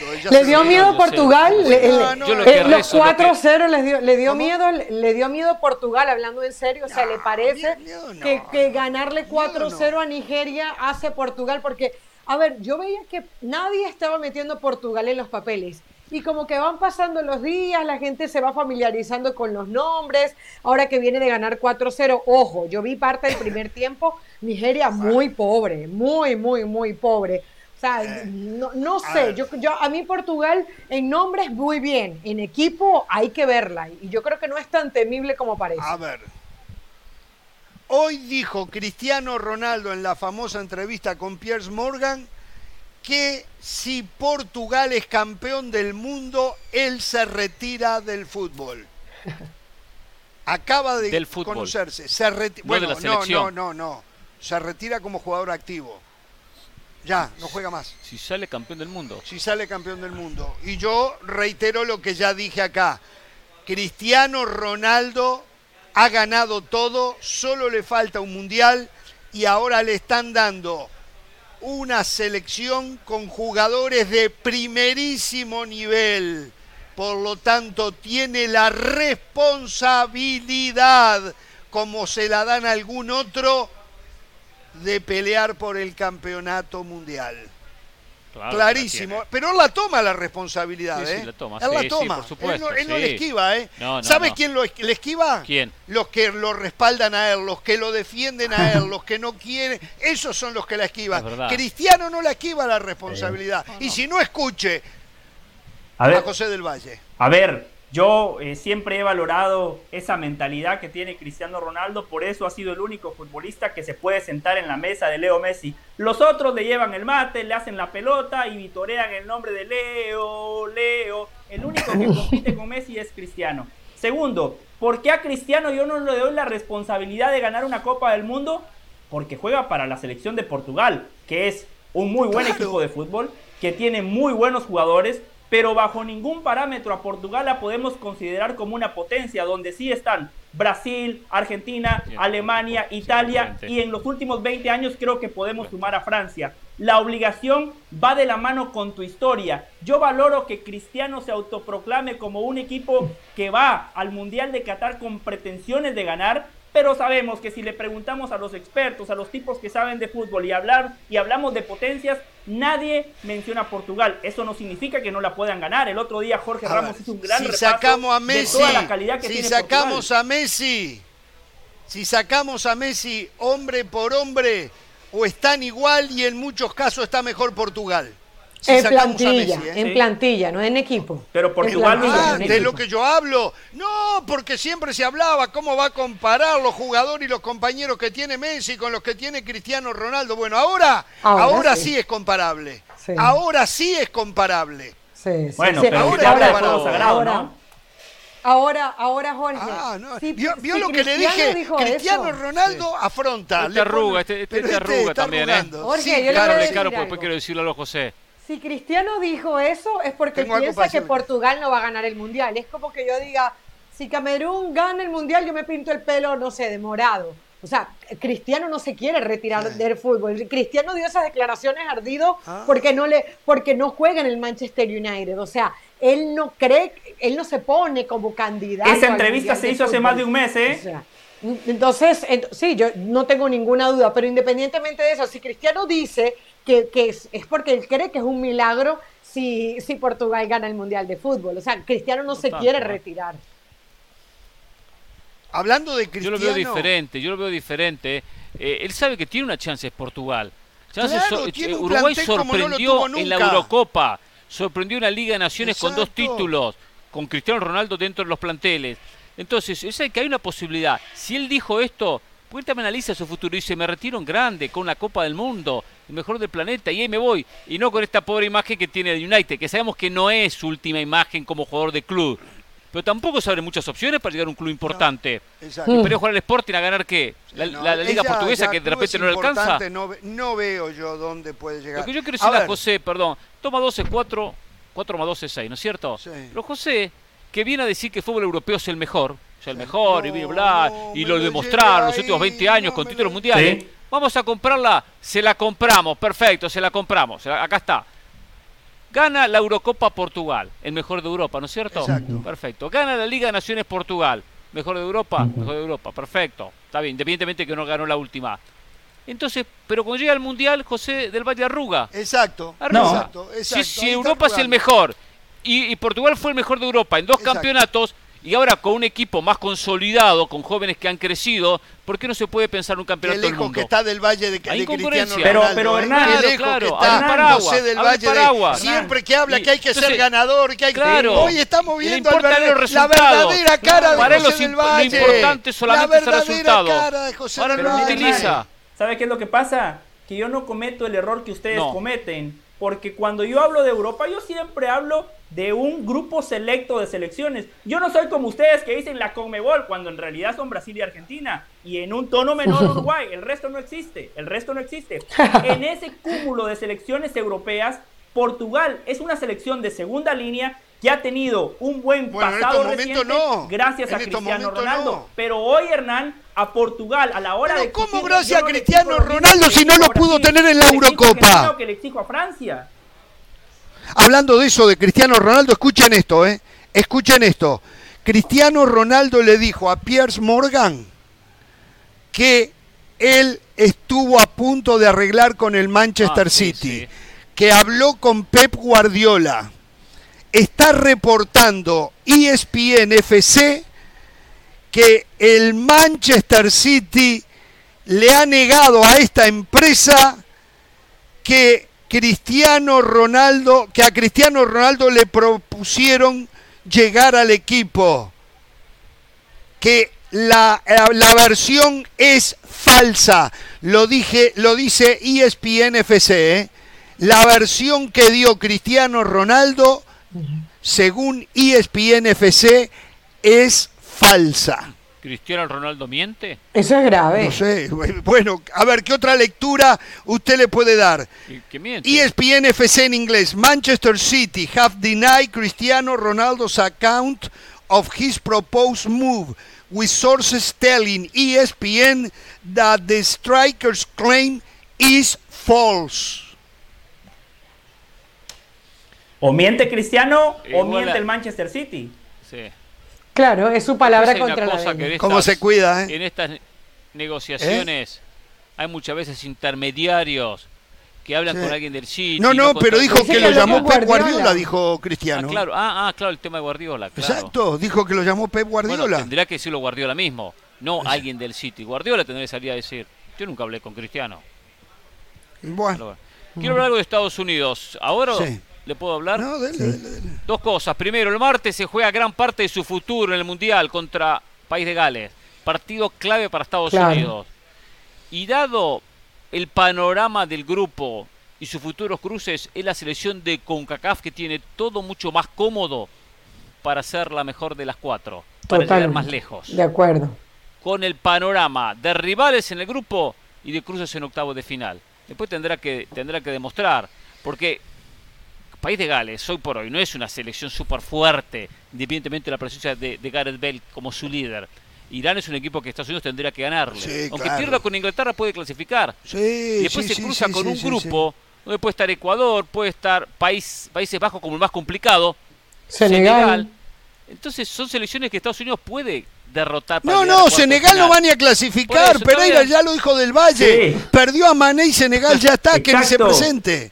Entonces vamos al aeropuerto a cubrir Sí, el sí, sí. regreso Es de más, Senegal a su país. A mí me encanta, me encanta el análisis que hace Hernán Pereira, porque yo coincido, pero Hernán lo hace en base a los Buenísimo. rivales. Ahora analiza, analíceme a Estados Unidos. Tiene un guardameta que no juega nunca. Los laterales titulares para el técnico, uno se termina cayendo por lesión, el otro en el Barcelona en la élite no le alcanzó. Una cosa es jugar en la Liga de Países Bajos, hoy por hoy de tercera categoría. En la élite no le alcanzó. Pero eso van a ser los rivales cancha- que va a tener aquí en el Mundial. la mitad de la cancha, la que nos decía Pilar, la mitad de la cancha sí me gusta.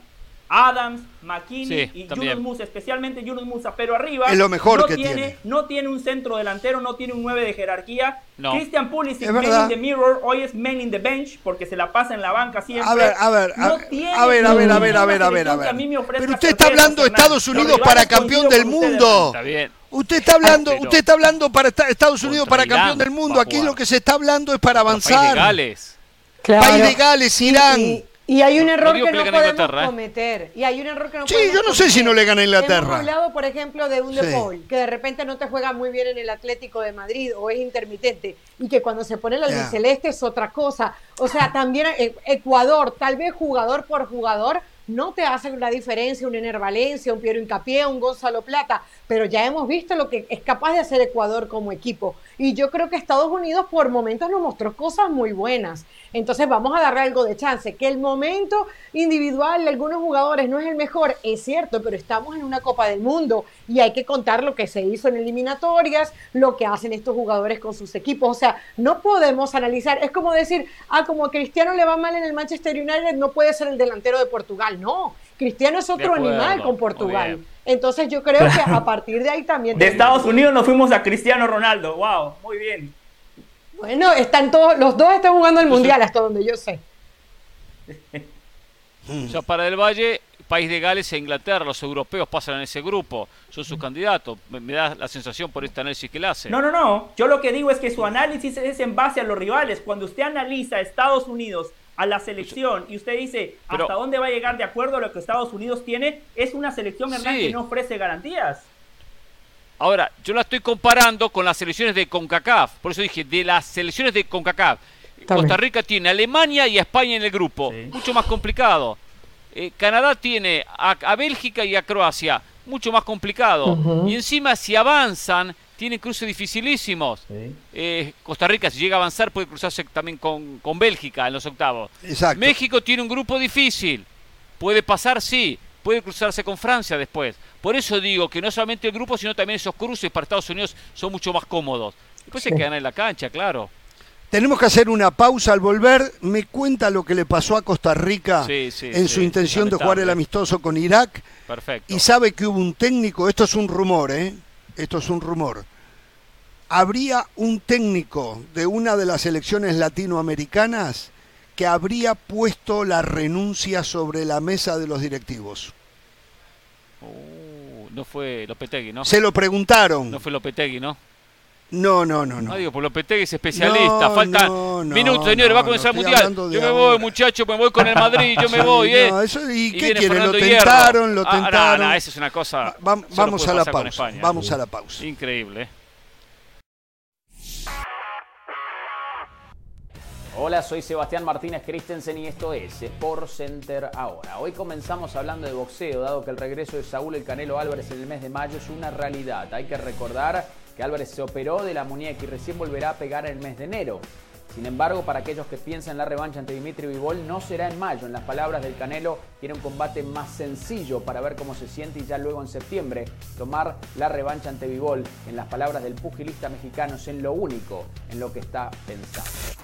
Hablamos de tenis, dado que finalizó su participación en el ATP Finals, el español Rafael Nadal y lo hizo con triunfo por un doble 7-5 ante el número 4 del mundo Casper Ruud. Nadal había perdido los primeros dos partidos de las ATP Finals y sin embargo se lo vio mucho más suelto y agresivo y al menos concluyendo su temporada con un buen sabor de boca. Félix Oye, Aliassime y Taylor Fritz se disputan el segundo boleto dado que Casper Ruth ya estaba clasificado a las semifinales. Finalizamos hablando del NBA, que el base de los Brooklyn Nets, Kyrie Irving, así noticia más por lo que ha sucedido extra tabloncillo que por lo que ha sucedido en la cancha. Ya se perdió siete partidos consecutivos. Esta noche se perderá el octavo ante los Portland Trail Blazers. Sin embargo, fuentes indican que pudiese regresar el día domingo cuando los Brooklyn Nets se enfrenten a los Memphis Grizzlies. Será interesante ver cómo evoluciona la dinámica de vestidor una vez que retorne Kyrie Irving al conjunto de Brooklyn. Sport Center todos los días, 1 de la mañana, horario del este, 10 de la noche, horario del Pacífico. Esto ha sido Sport Center ahora.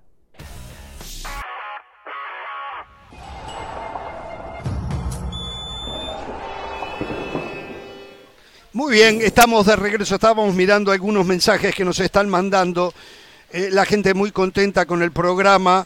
bueno. Uno de ellos me dice que le gustaría que José del Valle eh, se sincere de una vez y por todas en el tema de Cristiano Ronaldo. Pero bueno, eh, No, no lo va a Jesús es lo que hay, a Jesús le hablo que nos escribió.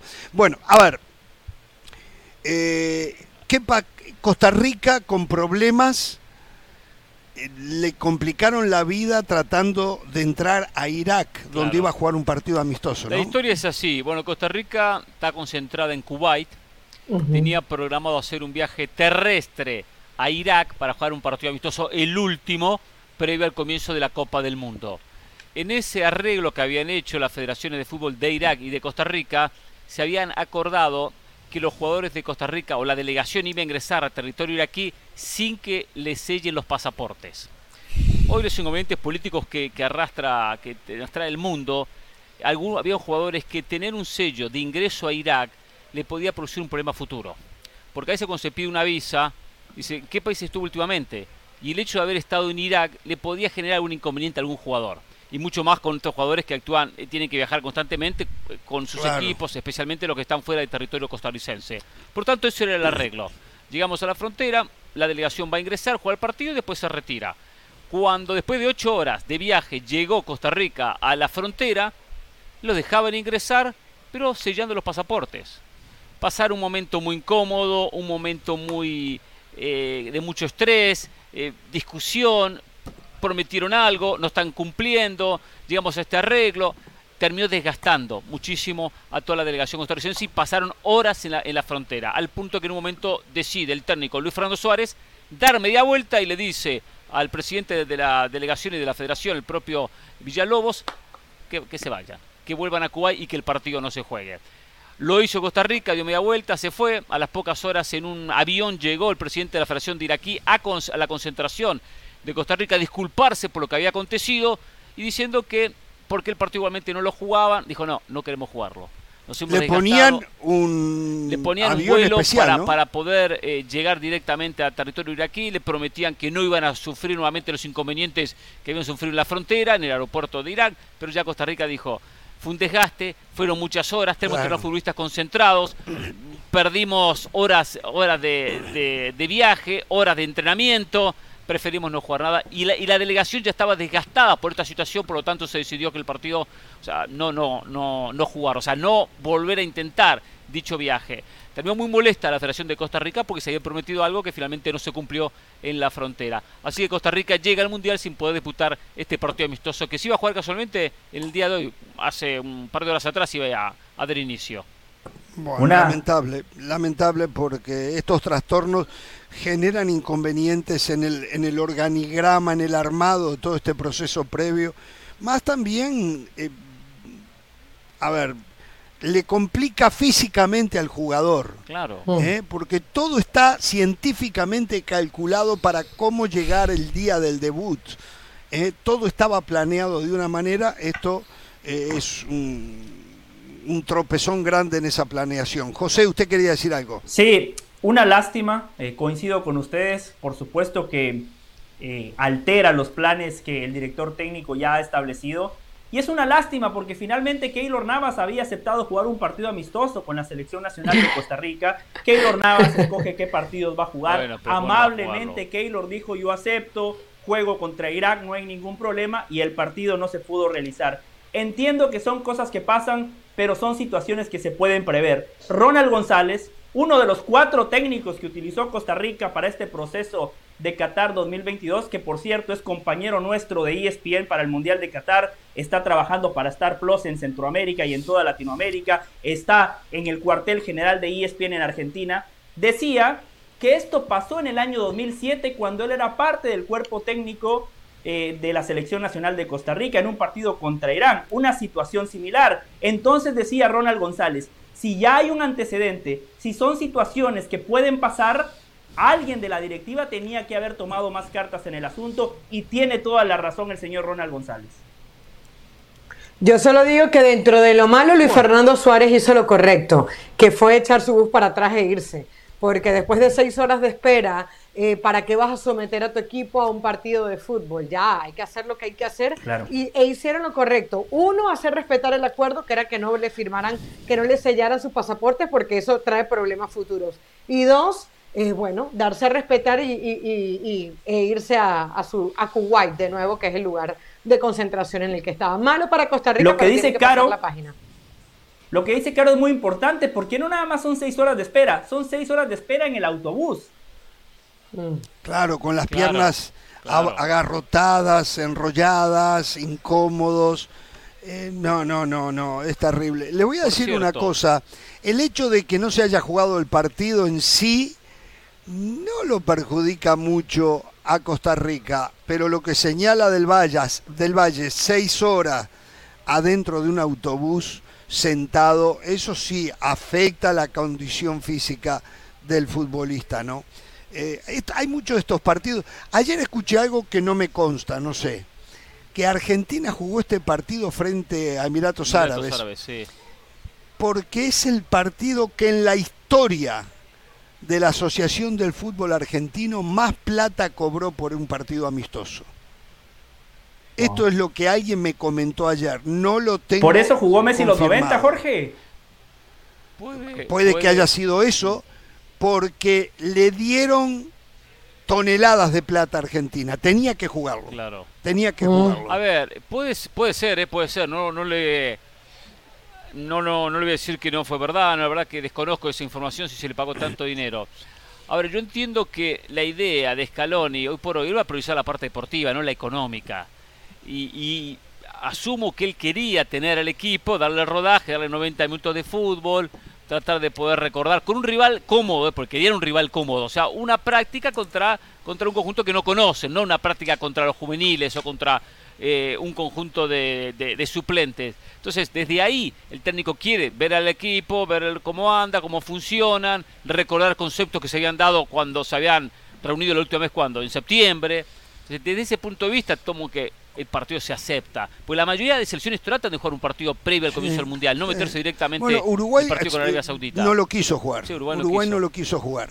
Prefirió trabajar él. Me preocupa algo de Uruguay. Digo, la noticia es para aquellos que nos sintonizaron tarde que falleció la mamá de Sebastián Sosa, el tercer portero de la selección uruguaya y eh, los jugadores compungidos y queriendo no dejarlo solo al muchacho previo a su partida a Uruguay para estar en el velatorio de su mamá, suspendieron la práctica. Yo me imagino que Diego Alonso estuvo de acuerdo. A mí me preocupa, esa es la verdad. Eh, Suspender yo creo que pudieron haber estado un rato con él, pero después tendrían que haber practicado.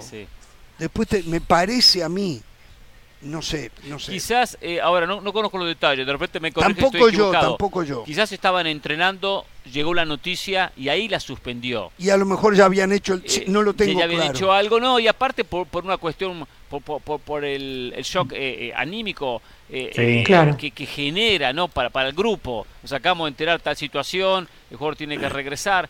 Asumo, dijo, muchachos, listo, terminamos la práctica acá. Puede ser. Lo que yo, hablando de práctica, lo que no termino de entender lo que hace Berhalter. El lunes debuta en el Mundial y justo hablaba del partido clave contra Gales. Hoy es jueves, eh, mañana es viernes, o sea que el viernes van a estar a, a tres días del comienzo mundial. 72 Eh, horas. eh, eh, sábado, domingo y el lunes. Muchachos, vayan a conocer Doha, vayan a pasear, tienen el día libre, disfruten el clima, vayan al shopping, hagan compras. ¿Pero qué es esto? No, no, pero Cuando espere. no hubo tiempo para preparar las elecciones porque los torneos terminaron hace siete días. Y Berhalter manda a los jugadores libres a que, a que vayan a conocer Doha. Yo ya sé a dónde va este O señor. sea, ¿pero dónde estamos? Seguramente ¿Qué el lunes, si eso? pierde Estados Unidos con País de Gales, yo les dije. Ya, Pereira, ya lo sé, lo suyo, ya lo Pero no conozco. lo digo por eso, el digo porque lunes me vamos a tener que aguantarlo. No hace dos meses que vienen trabajando. Ah. Son contados los entrenamientos y los días de trabajo previo al Mundial. Yo estoy con La Pereira. FIFA lamentablemente no pudo negociar nada y no logró liberar a los jugadores con 15 días de anticipación. Hay 5 días, 6 días, 7 días, 8 días. Hay que aprovechar cada día. No, Ah, yo estoy- pero a lo mejor esto está armado científicamente, Sí. donde tienen que darle 24 horas de descanso a los jugadores por el trabajo previo que habían hecho y el- posterior al día de mañana que vayan a hacer. A lo mejor es necesario bajar. Y hay otra decir, cosa.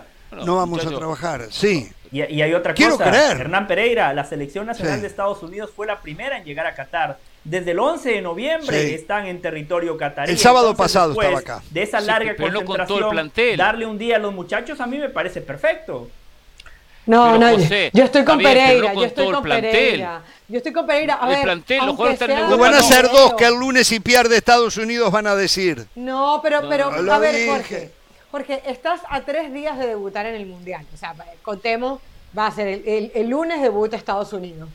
Aunque sea, dame un video, dame un trabajito de pelota parada, lo que sea. Yo no digo, yo digo que pues, dale medio, medio día si quieres, pero ¿qué vas a hacer todo el día libre? Me parece, eh, incluso por un tema de concentración o por un tema de mantener a los jugadores metidos en el Mundial de Fútbol. Yo estoy con Pereira en que tres días antes de debutar en un Mundial yo no doy un día libre completo. ¿Cuándo llegó José que sabe ta- tanto, que está tan informado? Que ¿Cuándo llegó Christian Pulisic? ¿Cuándo llegó Gio Reina? ¿Cuándo llegó Weston McKennie? Si están con los equipos europeos, tiene una actividad el fin de semana. Sí, pero, Yo pero consumo fútbol, ¿eh? yo no vivo de la política. claro, usted piensa en los venga, tengo que hablar algo de política. Del grueso de la convocatoria que está en Qatar desde el 11 de noviembre. No, no, pero los titulares llegaron el lunes, José. El lunes y hasta algunos el lunes tarde o el martes a primera hora. La mayoría de los que mencionó recién Pilar que van a ser titulares. Porque están en equipos europeos importantes. Entonces, tengo a todo el plantel. Muchachos, pero tenga, tómense el día libre. Pero bueno, por cierto, que vayan a una de las dunas ahí a conocer el desierto.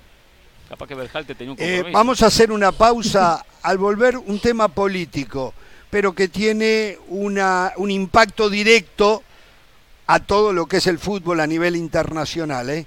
Eh, reiteramos, México ya llegó a Doha, ya está en Qatar. Después de ayer haber sido derrotado por Suecia, Y- el Tata Martino se va a su búnker a trabajar para el debut frente a Polonia. Sí, sí del Valle. Y le voy a titular, les voy a proponer un tema a usted, a Hernán y a Carolina. Tite dirige a la selección de Brasil porque es barato. Ah, ¿Cómo? Porque es barato. Sí. ¿Cómo? ¿Por qué? Ah, Vamos a la pausa, vamos a la pausa. Uh. Bien, continuamos en vivo desde Qatar. ¿eh? Hablemos un poquito de política en el fútbol. Después quiero hablarlo de Tite. La falta de respeto de Del Valle titulando que Tite dirige a Brasil por barato. No es un tema menor el disparate que acaba de decir Del Valle, ¿eh? pero en un ratito. Hoy la FIFA confirmó que eh, Gian Infantino, el actual presidente del organismo, no tendrá contendiente en la elección que se llevará a cabo en el próximo Congreso del mes de marzo. Será el único candidato a la presidencia del organismo. O sea, Gian Infantino comienza un poco a atornillarse a la silla. Debería de ser, va a ser el tercer ciclo, me parece, Tercer ¿no? mandato, Creo que es el tercer, o Tercero dos y ciclos último, y ¿no? medio. Recuerde que Entonces, se ya, ¿eh? Ya, Gianni, ¿eh? los próximos cuatro años está bien, pero después hay que buscar sucesor. El riesgo es que volvamos a caer en lo que se cayó. Pero, pero Jorge Hernán, eso se reformó, ¿recuerdan? todos los organismos que ahora nada fútbol, más hay, hay un límite de mandato de tres. FIFA, UEFA, eh, UEFA, hacer elecciones. Eh, eh, poner en los estatutos que máximo dos mandatos. O tres, ¿Cómo, cómo les cuesta? Pero eh? ya se reformó. Hay muchos que... Hay muchos... Pero se reformó, pero sigue la presidencia, José. No tiene, no tiene ninguna oposición. No tiene, no tiene un rival. Tendría que haber votos. Yo digo, ¿dónde está el mundo del fútbol? Entre ellos todos ustedes tres, ustedes tres, que se opusieron al Mundial cada dos años. Al fin y al cabo, todos en contra No, del pero Claro. yo- Sí, ustedes Gianni Infantino ustedes estaba tres, con usted. Los tres. Por eso, entonces, Infantino fue minoría. El Mundial de Clubes de 24 equipos no lo consiguió porque No. fue minoría, porque ustedes también se, se eh, opusieron. Opusieron. Los Oh, lo totalmente. mismo, Gracias a Dios. Gracias a. Dios. Perfecto. Toda esa gente que no ha estado de acuerdo con las ideas del propio Gianni Infantino, ahora vienen y, y los votan y los apoyan. Ustedes indirectamente lo están haciendo también, ¿eh? Y señalan Sí. los tres. Sí. Claro. o sea, Pero ¿cuál es el problema? Se estaba equivocando Infantino como usted Pero en entonces- querer un mundial cada dos años. No vienen a, a querer sacar Infantino, pero sí están en desacuerdo con las ideas de Infantino. Si el mundial cada dos años falló, tropezó, cayó. Sí. Bueno, la idea era de él. Entonces, que vengan nuevos dirigentes a decir, no, yo voy a tomar el puesto de Infantino porque la solución del fútbol es esta y no un mundial cada dos años. No, ahora vienen todos ausentes. A ver, Infantino está en una posición vulnerable porque quien sea el presidente de turno de un organismo tan importante como la FIFA siempre va a ser criticado. Pero hablando de una manera macro, de una manera general, creo que ha habido un avance en la conducción del fútbol mundial con Gianni Infantino a la cabeza. Lo salvaron aquellos que no lo dejaron hacer la locura de un mundial cada dos años. Aquellos que no lo dejaron agrandar un mundial de clubes que está moribundo. O sea, los errores que iba a cometer y que lo apadrinaban periodistas como Pereira, Sí. lo salvaron los otros como nosotros, del Valle, Carolina de las Alas, este servidor, que estábamos totalmente opuestos. Pero principalmente la UEFA y la Conmebol, que le dijeron que eso no corría.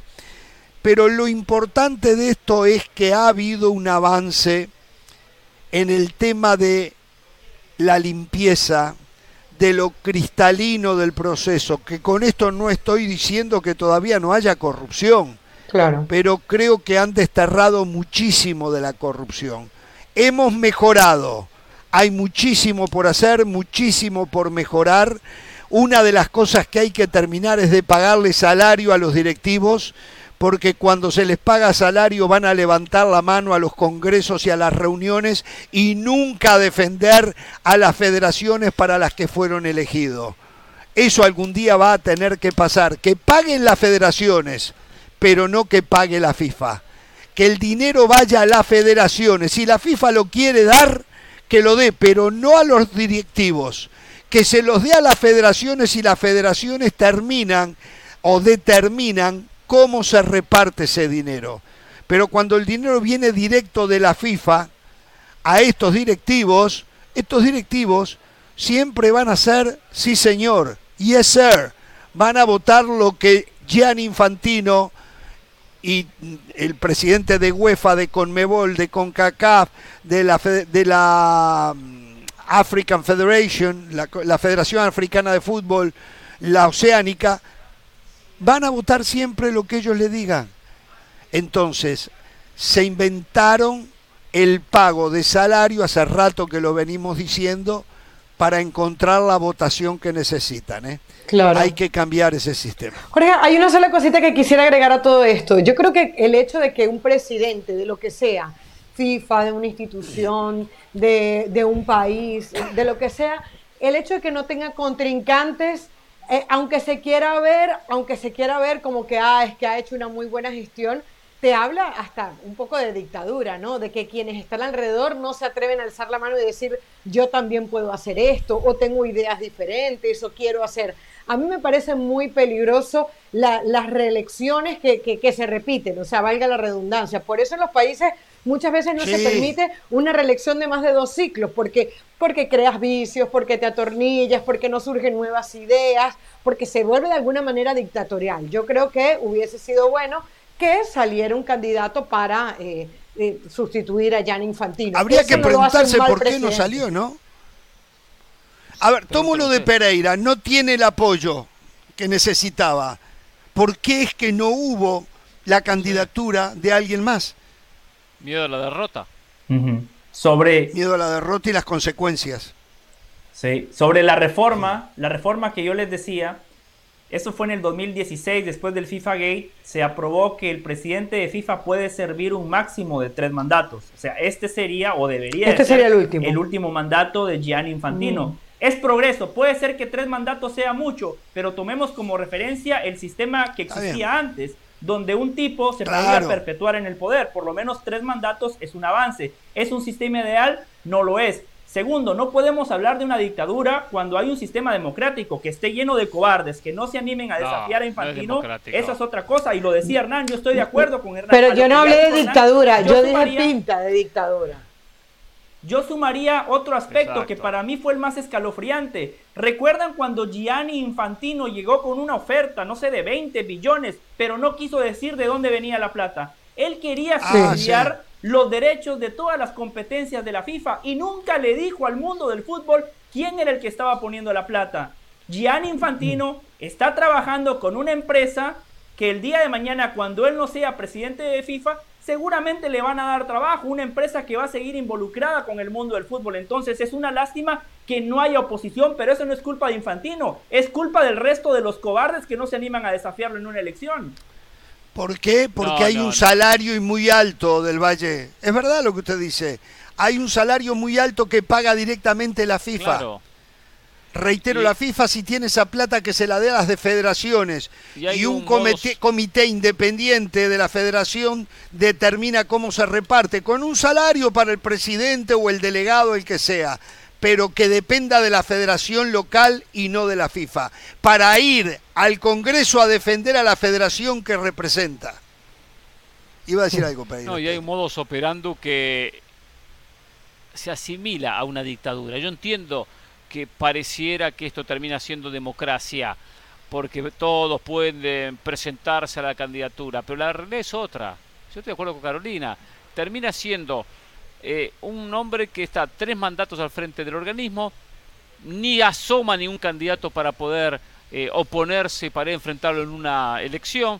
Si llega a hacerlo, pierde, como le pasó un día en Concacafa al propio Codesal, que se presentó y ganó un voto. ¿Se, acuerdan?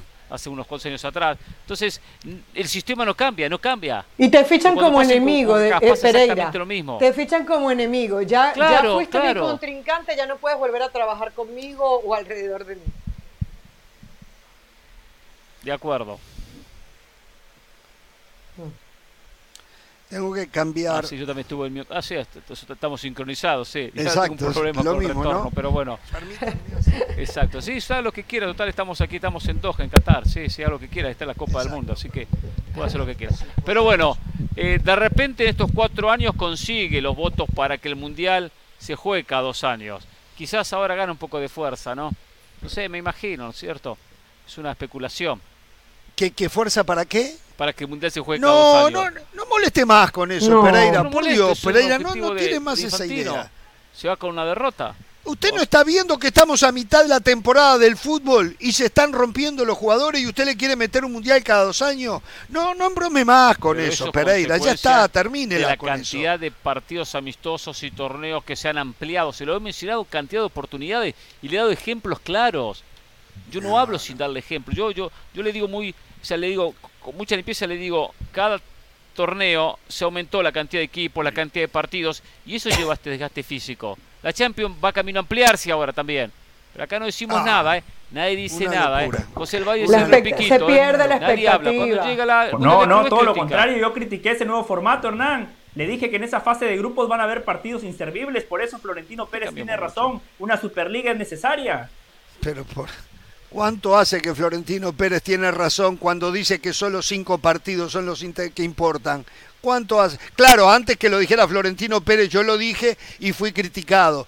Ya como lo dijo Florentino Pérez, ahora ya bajaron los decibeles, ¿no? Eh, pero bueno, vamos a ir a la pausa, señores. Eh, vamos a la pausa. Tite, quiero hablarle de Tite, dirige a, Brasil por barato. no, ah, me lo va a contar, a ver a qué se refiere eso. eh? Una falta de respeto para un gran técnico ¿eh? y un señor. Volvemos.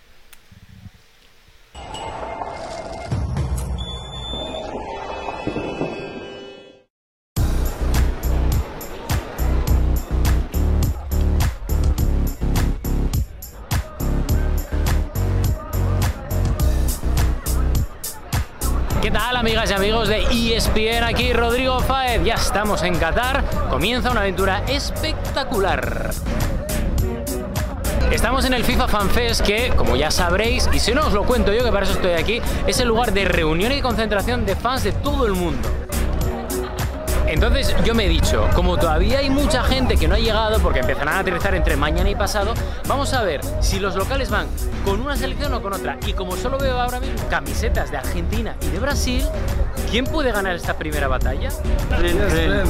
Who's gonna win? Argentina, Brasil. Argentina. Brazil, Brazil, Messi, Lionel Messi. Neymar, Neymar. Who's going to be the winner? Argentina, Argentina, Argentina winner. The favorite player of Brazil? Yeah, Neymar, Neymar. Neymar. Yeah. And Brazil winner?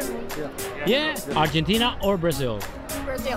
Brazil. Brazil. Why? Everyone is going with Brazil. Uh, I love Neymar. Uh, Neymar is one of my top three players. Yeah. So totally for Brazil. ¿Por qué va todo el mundo con Brasil? ¿Qué pasa? A ver, ¿qué, qué no pasa? Mira, otro. ¿Otro con Brasil? ¿Es que va todo el mundo con Brasil hoy? Estoy muy. Excuse me, sir. One question. Why everyone is going with Brazil? Brazil fans. Why? Everyone, I mean. Brazil promotion. Ah, okay. Who's your favorite player of Brazil? Neymar. Neymar. Neymar. You think Brazil is gonna win? Just feel, I feel uh, Argentina. Ah, win. That's nice. Ah, vale, que Brasil tenía una especie como de doping financiero porque estaban de promoción. Ahí está, ¿eh? I support Argentina from uh, my childhood because of Maradona. Oh, nice. So we have seen from football, my favorite cricketer footballer is Maradona only. So from there we are supporting Argentina whether they whether they win uh, the World Cup or not. We- Win, win or lose doesn't matter. We support Argentina first. You're gonna support Messi, yes. Definitely, not only Messi. We have seen a lot of great players from Argentina.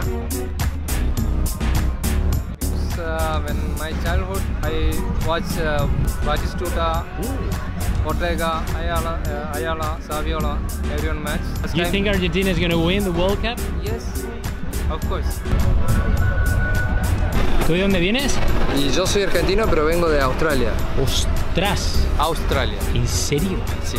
Wow. ¿Y esto entonces por amor a los colores, a la nación? Amor al, al país, sí. Es mi primer mundial, en Australia se me dio la oportunidad y bueno, para poder venir económicamente, así que ahora estoy acá.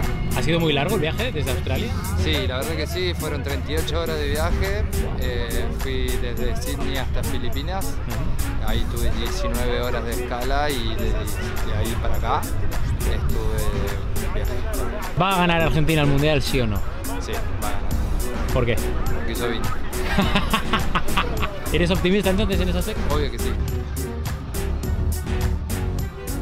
Bueno, pues para haber aterrizado hace nada aquí en Doha en este mundial, no está mal, ¿eh? Yo creo que Argentina ha ganado, no sé qué pensáis. Aquí en comentarios os quiero ver a todos y a todas poniendo que preferís, Argentina o Brasil, ¿vale? Yo, yo, igual me mojo, ¿eh? ¿O no? No, no me voy a mojar. ¿Por qué? ¿Por qué? ¿Para decir que Argentina es mejor que Brasil? Suscríbete, activa notificaciones, dale al like, comenta, ¿vale? Seguimos, primero de muchos, aquí en Doha.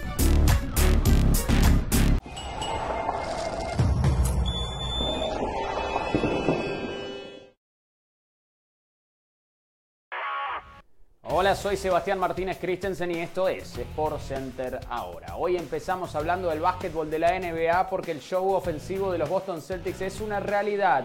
126 a 101 el triunfo sobre los Atlanta Hawks pese a no contar con Marcus Smart ni con Malcolm Brogdon. El ataque balanceado de Boston pudo más. siete jugadores en dobles dígitos para quien pensamos es el mejor equipo de la NBA en este inicio de temporada, ciertamente el equipo con el mejor récord, un registro de 12 triunfos y apenas 3 derrotas para los Boston Celtics que han ganado 8 partidos de manera consecutiva. Hablamos del gol de grandes ligas porque Justin Verlander culminó una temporada tan improbable como fantástica para los Astros de Houston y ahora gana su tercer premio Cy Young en la Liga Americana. Fabuloso lo de Justin Verlander con una efectividad de 1.75. Terminó la temporada pese a tener 39 años y venir de una cirugía Tommy John que esencialmente lo había dejado fuera del béisbol de grandes ligas durante prácticamente dos temporadas. Hablando del premio Cy Young, pero en la Liga Nacional, Sandy Alcántara le da el primer premio Cy Young en la historia a la franquicia de los Marlins, dejando solo a los Rockies de Colorado y a los Texas Rangers como las únicas franquicias que todavía no tienen un ganador del premio Cy Young. Al igual que Verlander, Alcántara ganó el premio de manera unánime, recibiendo los 30 votos, efectividad de 2.28 para Sandy Alcántara, pero lo que más impresiona es la cantidad de entradas que lanzó, 228 entradas para Santi Alcántara, más de 23 entradas que su más inmediato perseguidor, un verdadero caballo para el equipo de los Marlins y apenas el segundo pitcher dominicano en ganar el Cy Young de la Liga Nacional después de que lo lograra Pedro Martínez. Sport Center, 1 de la mañana, horario del este, 10 de la noche, horario del Pacífico. Esto ha sido Sport Center ahora.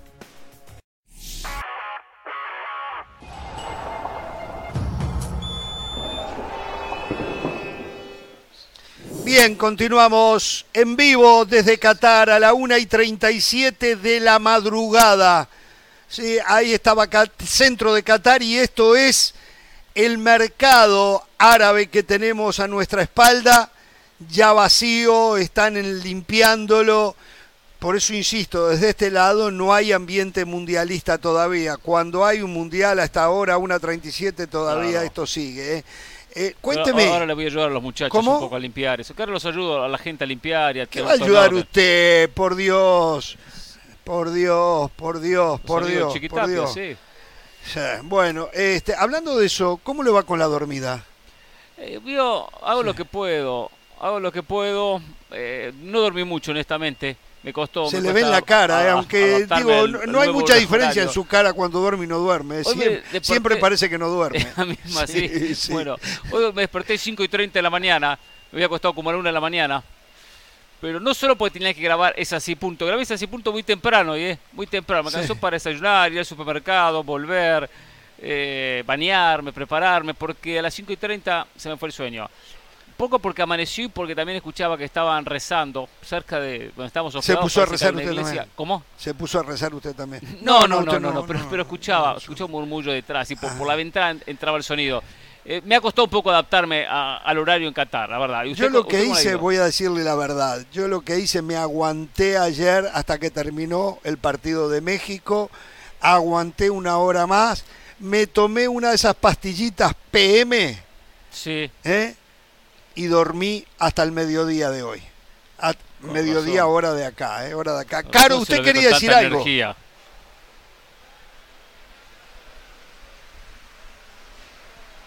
Sí. iluminación, todo- todos esos edificios con tantas luces le, le conviene a la ciudad, porque si se oscurece tan temprano, por lo menos que tengan esa vista linda, hasta a propósito lo deben haber hecho, ¿no? Es así, oscurece tan temprano, tienen pocas horas de luz. A las 5 menos 20 de la tarde ya empieza a desaparecer la luz y se viene la noche. Pero le digo algo más, durante el día muy poquita gente camina por la calle por el calor es impresionante.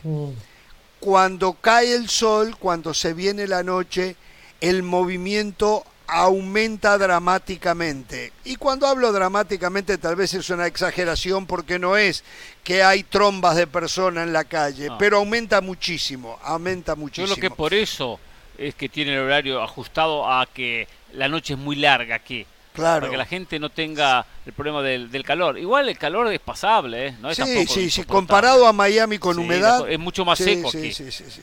Vamos a la pausa, volvemos.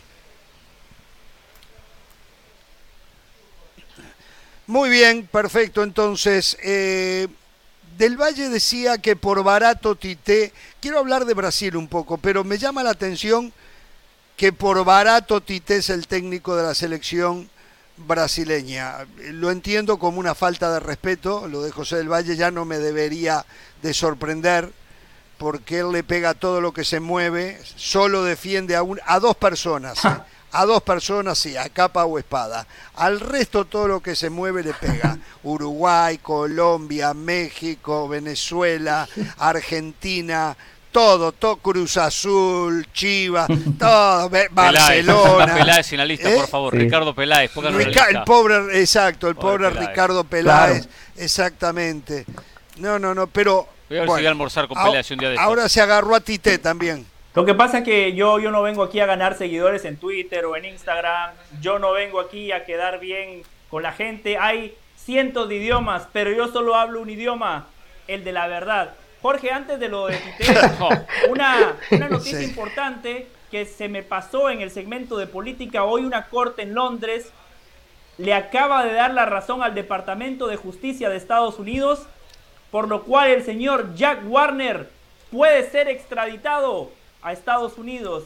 La justicia tarda, pero llega. Tarda, Uh. pero llega. Ahora sí, Jorge, lo O de... sea, o Oye, sea que el eh. gobierno trinitario tiene la responsabilidad Y obligación. y obligación exactamente de deportar a Jack Warner a los Estados Unidos. Es correcto, Jorge, es correcto. Lo que Así cualquier persona en el pronto- mundo le huye.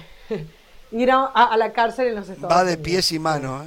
¿eh? Sí, usted que era amigo de él del Valle, pregúntele qué cigarrillo fuma. Perfecto, sí, sí, sí, le voy a preguntar. Eh, Jorge Hernán, Caro, eh, yo Sí. estoy en contra de cómo Jorge eh, presenta el tema, porque dice que yo le pego, Jorge dice que yo digo disparates. No, Jorge, los disparates no los digo yo, yo vengo aquí y le presento la información, soy el amigo de la preparación.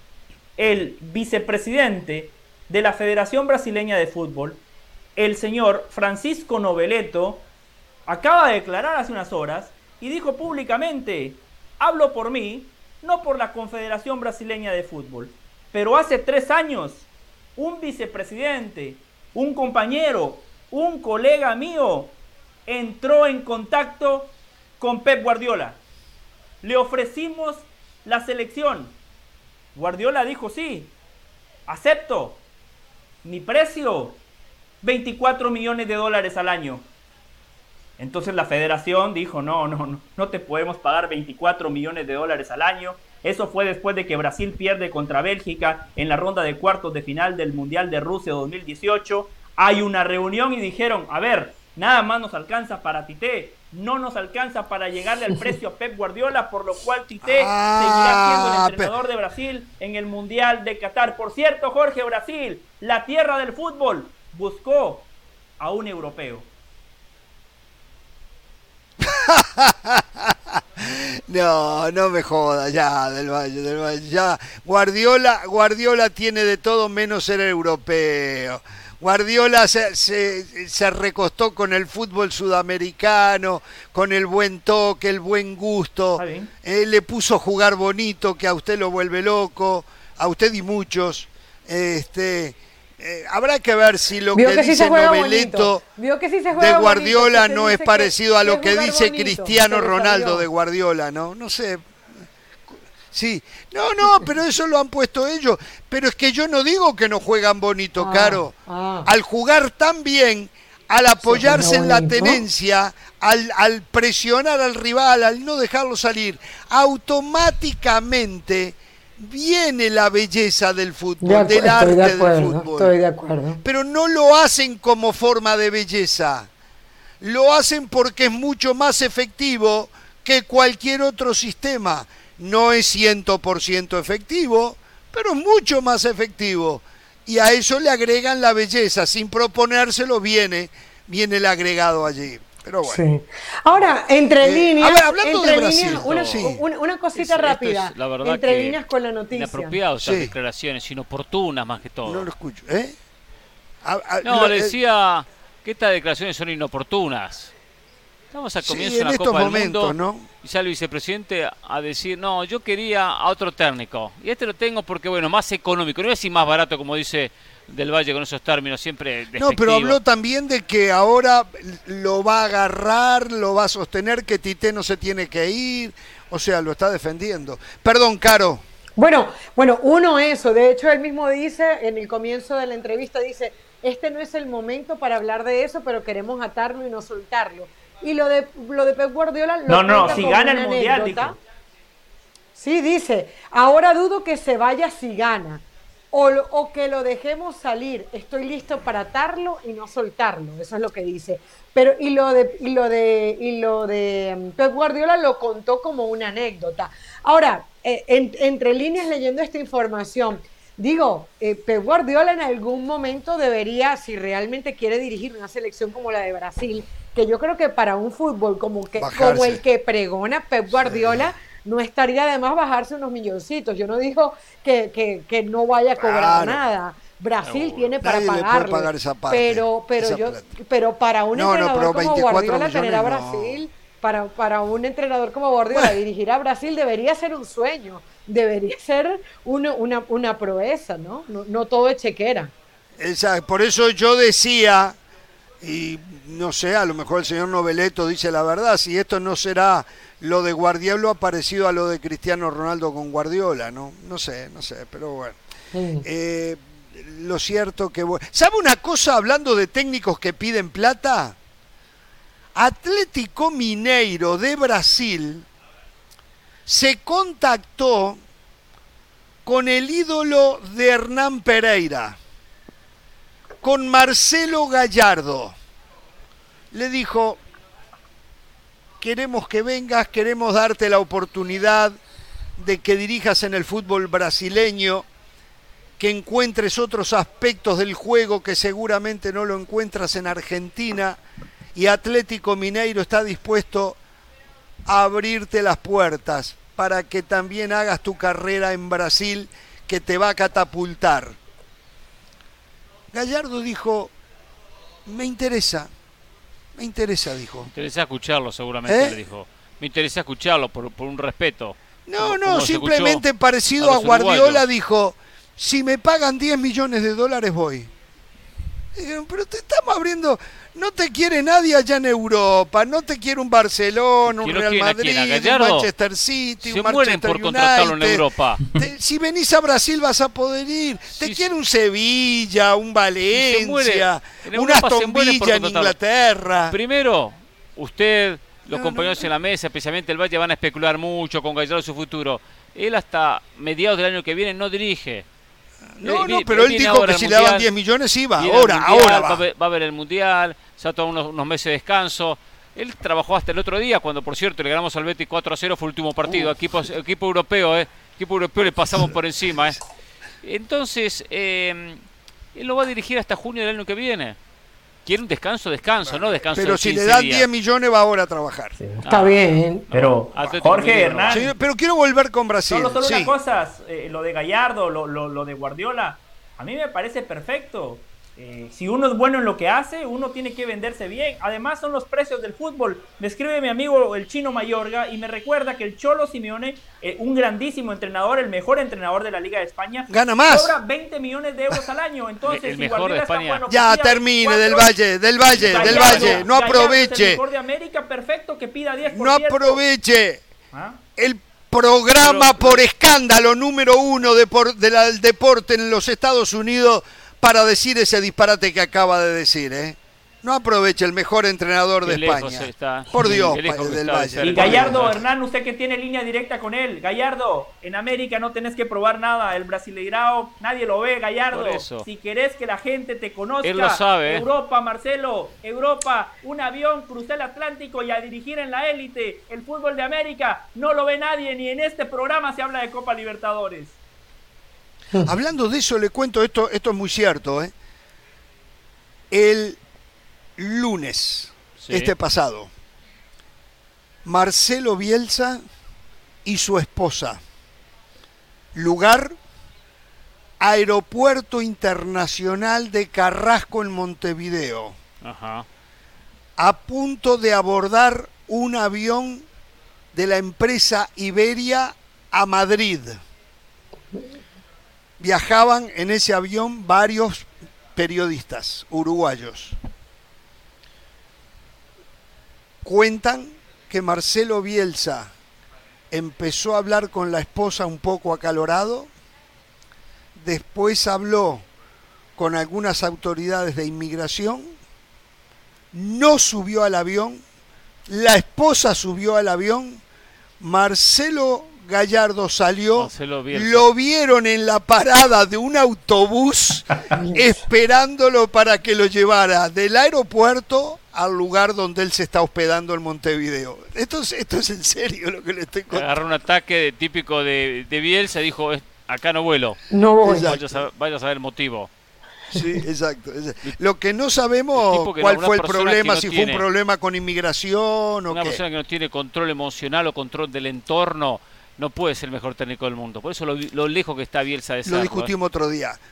Señores, para terminar, nos queda poquito, rápido. ¿Es Brasil el más obligado, más que Argentina, a ganar el Mundial? Sí, De acuerdo. sí, sí, sí, más que Argentina, sí, por su historia, sus cinco campeonatos del mundo, 20 años sin título, independientemente que Argentina tiene más, pero Brasil siempre va a tener más obligaciones que Argentina. Se le cae y después no, quiere comprar otra. ¿eh? Un poquito más, un poquito Del más. Valle. Yo, yo ¿Quién no llega coincido. mejor? Eh, el- ¿Neymar o Messi? Lo escucho del Valle. Yo no coincido, el más obligado es Argentina. Haber tenido al mejor futbolista de los últimos 20 años y nada más ganar una miserable Copa América, una, un desperdicio total. ¿Cómo Además, ¿Por qué le pone el adjetivo calificativo de miserable? Perdón. ¿No puede decir una Copa América? ¿Para usted no es una miserable Eurocopa cuando la ganó Portugal con Cristiano? No, porque Portugal nunca había ganado la Eurocopa, es algo histórico. Argentina se ha ganado, se ha, se ha cansado de ganar Copas América. Por eso, para cuando- un jugador y cuando tan la bueno ganó como Messi, Francia, no ganar solo una. Copa América es muy poco. Y le iba a decir, los millennials como Caro y yo, a Brasil ya lo vimos levantando la Copa. A Argentina no lo hemos visto.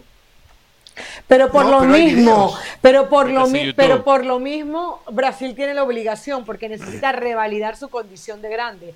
Siempre Brasil es candidato, es como Alemania. Si Alemania en 20 años no gana una Copa del Mundo, le van a exigir que la gane porque es Alemania. Bueno, exactamente lo mismo Brasil. Brasil ya tiene 20 años sin ganar una Copa del Mundo y parece una eternidad para un equipo que nos tiene acostumbrado a ser protagonista. Yo creo que Brasil un poquitito más, pero la deuda con Messi es importante en la selección argentina. No, no, no, no, no. Messi no le debe nada a nadie. ¿sí? No Messi, Messi la, no la le debe deuda a con nadie. Messi en, en general. O sea, eh, de alguna manera cuando uno le desea el bien a Argentina es porque siente que Messi merece una Copa del Mundo, ¿no? Yo creo que va por ahí. Ah, sí, claro, por supuesto que la merece, por supuesto, y, y debió de ganar porque fue muy superior al rival, la del 14, la del 2014, ya la debió de ganar. Pero bueno, eh, el gran favorito es Brasil y la obligación es de Brasil. Para mí el gran favorito era Francia, ¿eh? se me desdibujó un poco Francia. Hoy la noticia era, por ejemplo, que eh, Benzema entrenó 15 minutos y tuvo que no abandonar la práctica, pero fue a hacer un trabajo diferenciado. Por lo tanto, Brasil es el gran favorito, con Francia y Argentina por detrás. Eh, Ah. La obligación sí, ahora tiene un plantel fantástico y tiene recambio. Yo me parece que tiene todo. Y después lo otro. Tiene un camino no difícil. Messi anduvo re bien por este año, pero Neymar también anduvo re bien en el Paris Sí, Saint Germain. sí. ¿eh? Sí, sí, Br- Brasil tiene un gran poder ofensivo. El, el camino va a ser complicado, ¿eh? el camino de Brasil, eso es verdad. ¿eh? Va a ser un camino complicado el de Brasil. Desde cruzarse con Portugal o con Uruguay en octavos, Sí, cruzarse con Alemania, con sí, España. pero amplio favorito. Bélgica. Pero no, no, no, no le quito el favoritismo, digo, es un camino complicado y los caminos también facilitan o no la obtención de un título. Es clave el, el camino.